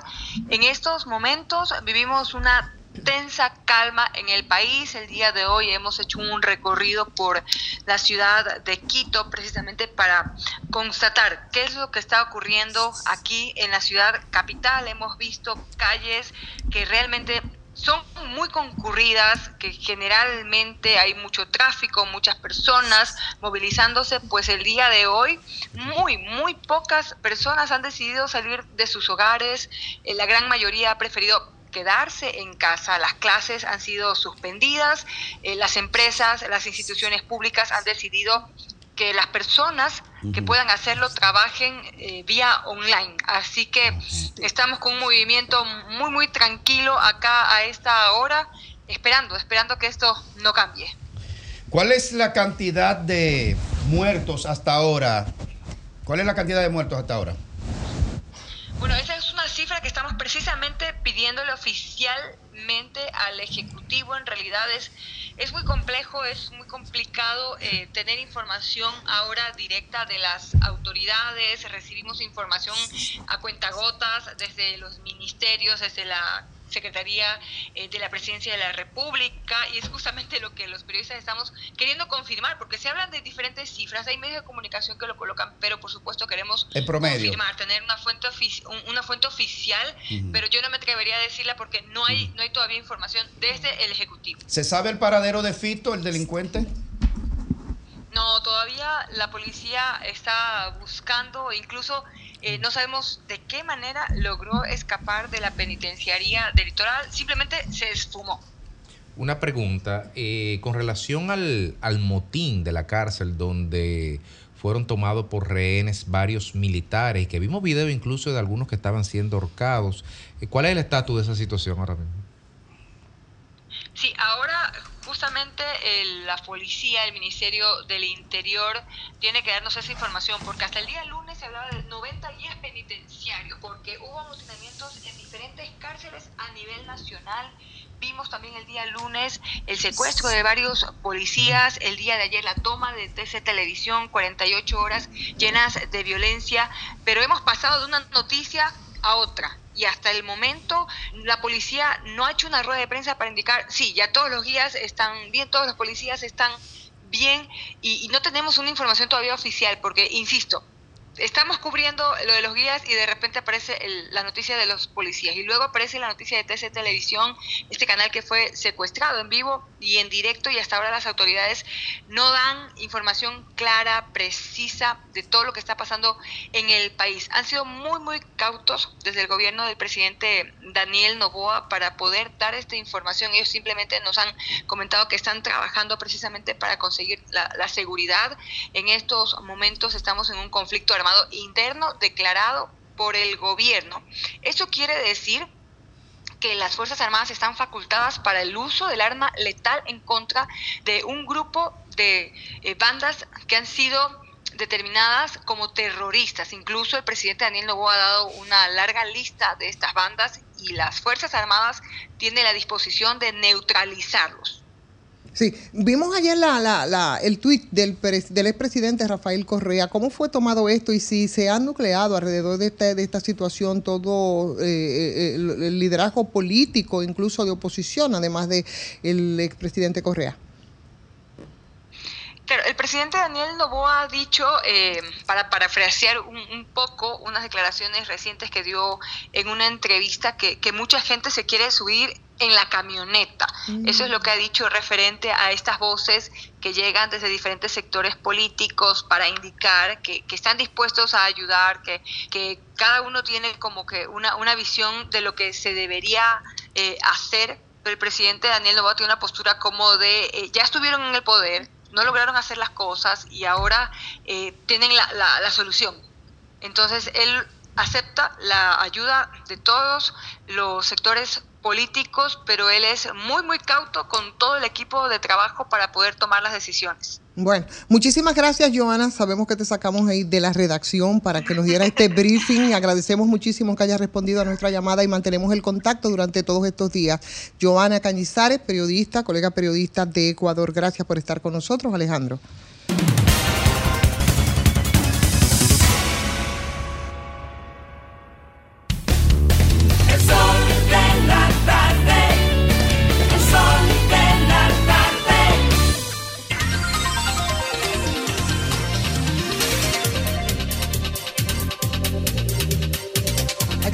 Señores, y ya son las 4 con 40 y ¿cuánto?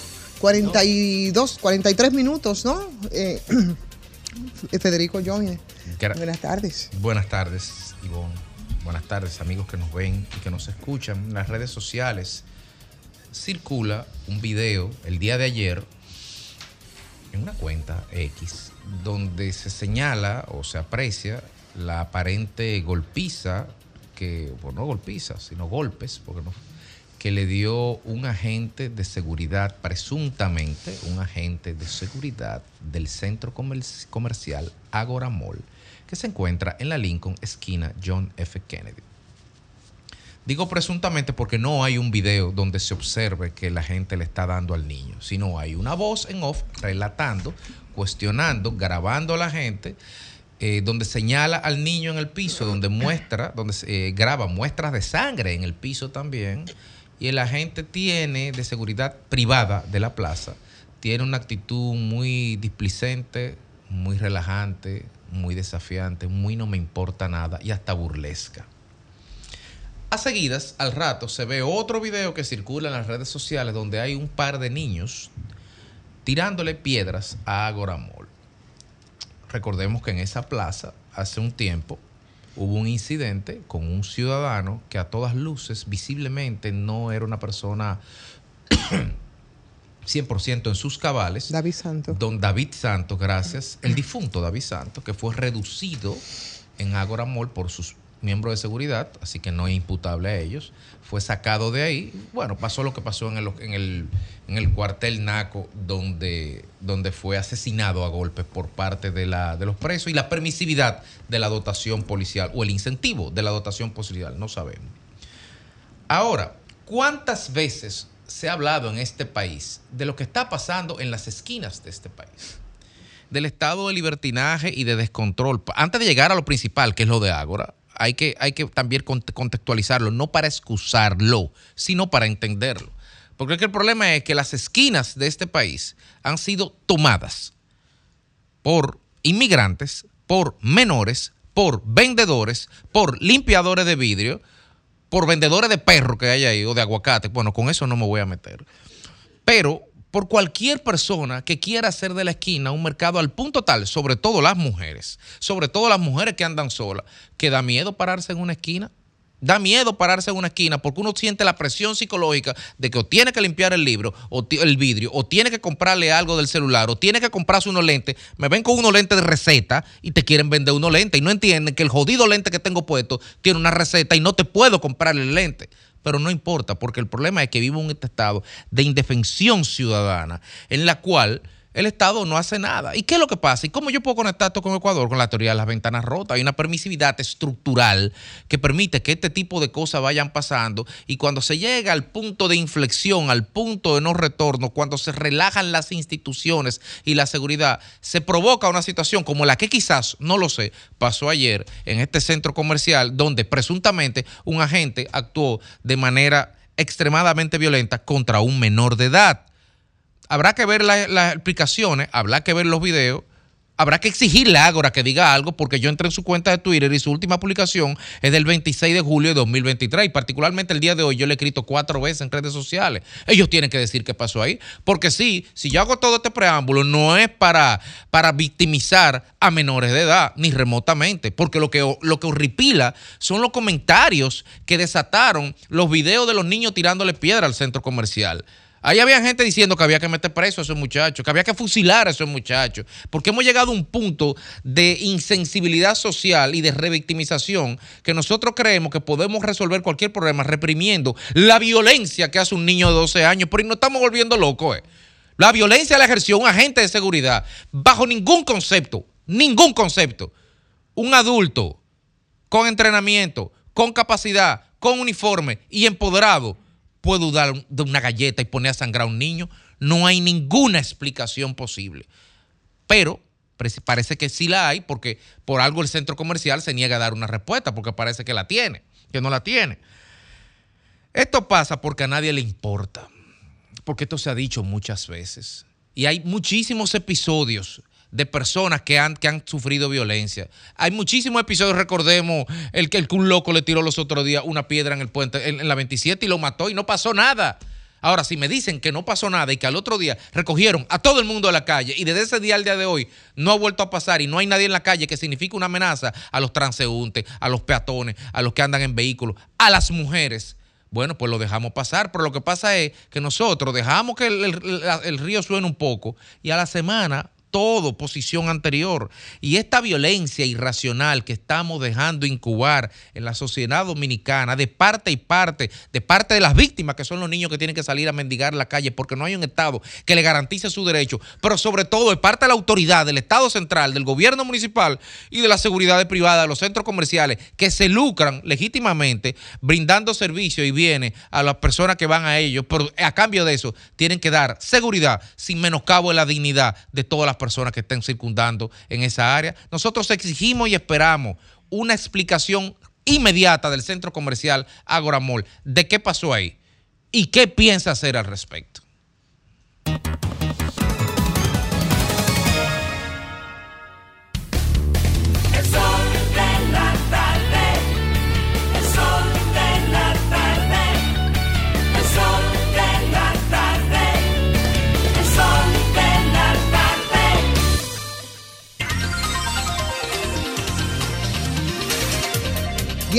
Completan ya las 5 de la tarde, Félix Lajara, y la verdad que es terrible la situación de los niños de calle. Bueno, seguiremos hablando del tema. Buenas tardes, vamos ahora entonces con tu comentario. Tan querido. terrible como los tapones que ya hoy regresaron después de que nos dieron una- unas pequeñas vacaciones, nos dieron.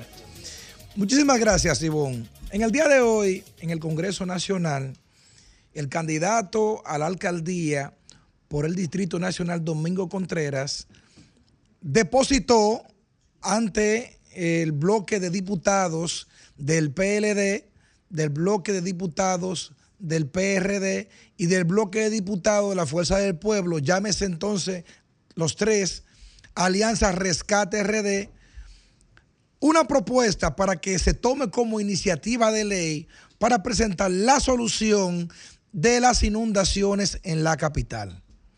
En esta propuesta que se hace ante el Congreso, que la recibe como cabeza Omar Fernández, quien es diputado en este momento, pero a su vez también es candidato a senador, bajo el entendido que la problemática de las inundaciones en la capital, tanto la desgracia ocurrida el 8 de noviembre del 22 como el 18 de noviembre del 23, que una agarró de sorpresa a los capitaleños y otra fue prácticamente todo un desastre porque no hubo una planificación ni tampoco se atendió ni tampoco hubo una prevención.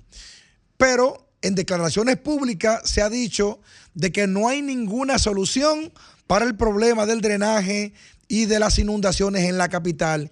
Entonces, Domingo Contreras, junto con Omar Fernández como, como cabeza, en este caso entonces, están encabezando para presentar este proyecto de ley, identificando un, un- un impuesto que en su mayoría, según la nota de prensa, se cobra principalmente en la capital, que es el IPI. Ese IPI que se cobra a la propiedad, ¿verdad? Que tiene cierto valor eh, eh, eh, alto, por decir, y te cobran ese impuesto, más del 70% de ese impuesto que se cobra en el país se cobra en la capital y son más de 5 mil millones de pesos al año que se recaudan por esta vía, pero que la capital como tal no tiene ningún tipo de retorno cuando es la mayoría que lo paga. Entonces, se está identificando el IPI para estos fines, para entonces, en la propuesta que se hace en ese proyecto de ley y que públicamente ya se ha esbozado, y es formar una galería de drenaje para que todo el agua que está afectando Naco, que está afectando Piantini, que está afectando Bellavista, que ahora mismo, señores, eh, a mí me da vergüenza decirlo, cuando llueve, Naco es más peligroso que Capotillo o que los guandules o que cualquier sector popular o que cualquier sector que está en la ribera del río, porque muchos de ellos han sido removidos inclusive. Entonces, como en la capital, no se puede seguir con ese miedo cuando llueve. Señores, ustedes me van a, me van a dar la razón cuando les diga lo siguiente. Cuando en la capital antes llovía, al igual que en nuestros pueblos, era motivo de alegría.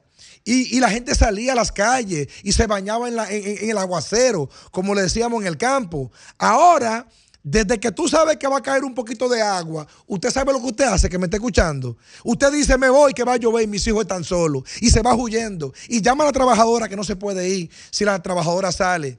Y si tiene carro pequeño, se va y deja el trabajo por mitad también. ¿Por qué? Porque ahora, desde que caen dos gotas de agua o usted se entera que va a llover, usted tiene miedo. El capitaleño tiene miedo a lo que está ocurriendo con el tema del drenaje en la capital y de todas las inundaciones. Entonces, yo creo que una propuesta que busque solucionar una problemática como esta va más allá de los partidos políticos. Eso no tiene que ver con PLD, no tiene que ver con Recate RD o con PRM, porque esto es una necesidad que afecta, eso es un problema que afecta al pueblo. Tiene que ser combinada, tiene que ser una solución desde el gobierno, desde la alcaldía, desde, desde el CONEP, desde todos los actores que tienen que ver con, con el país, los sectores productivos, tienen que involucrarse en este proceso. Y por eso es que se está proponiendo hacer dos túneles más, uno en la Lincoln y otra en la Churchill, para unirlo con los tres ya existentes, con la eh, Luperón, con la Núñez de Cáceres y con la Máximo Gómez. Y cuando se interconecten entonces todos estos túneles, estos cinco túneles con la creación de dos nuevos, estaríamos creando un sistema de galería y cuando en la capital llueva, usted no tendrá usted no tendrá la necesidad de salir huyendo con ese miedo que tenemos y es verdad que lo tenemos. Ahora bien, ese problema tiene solución.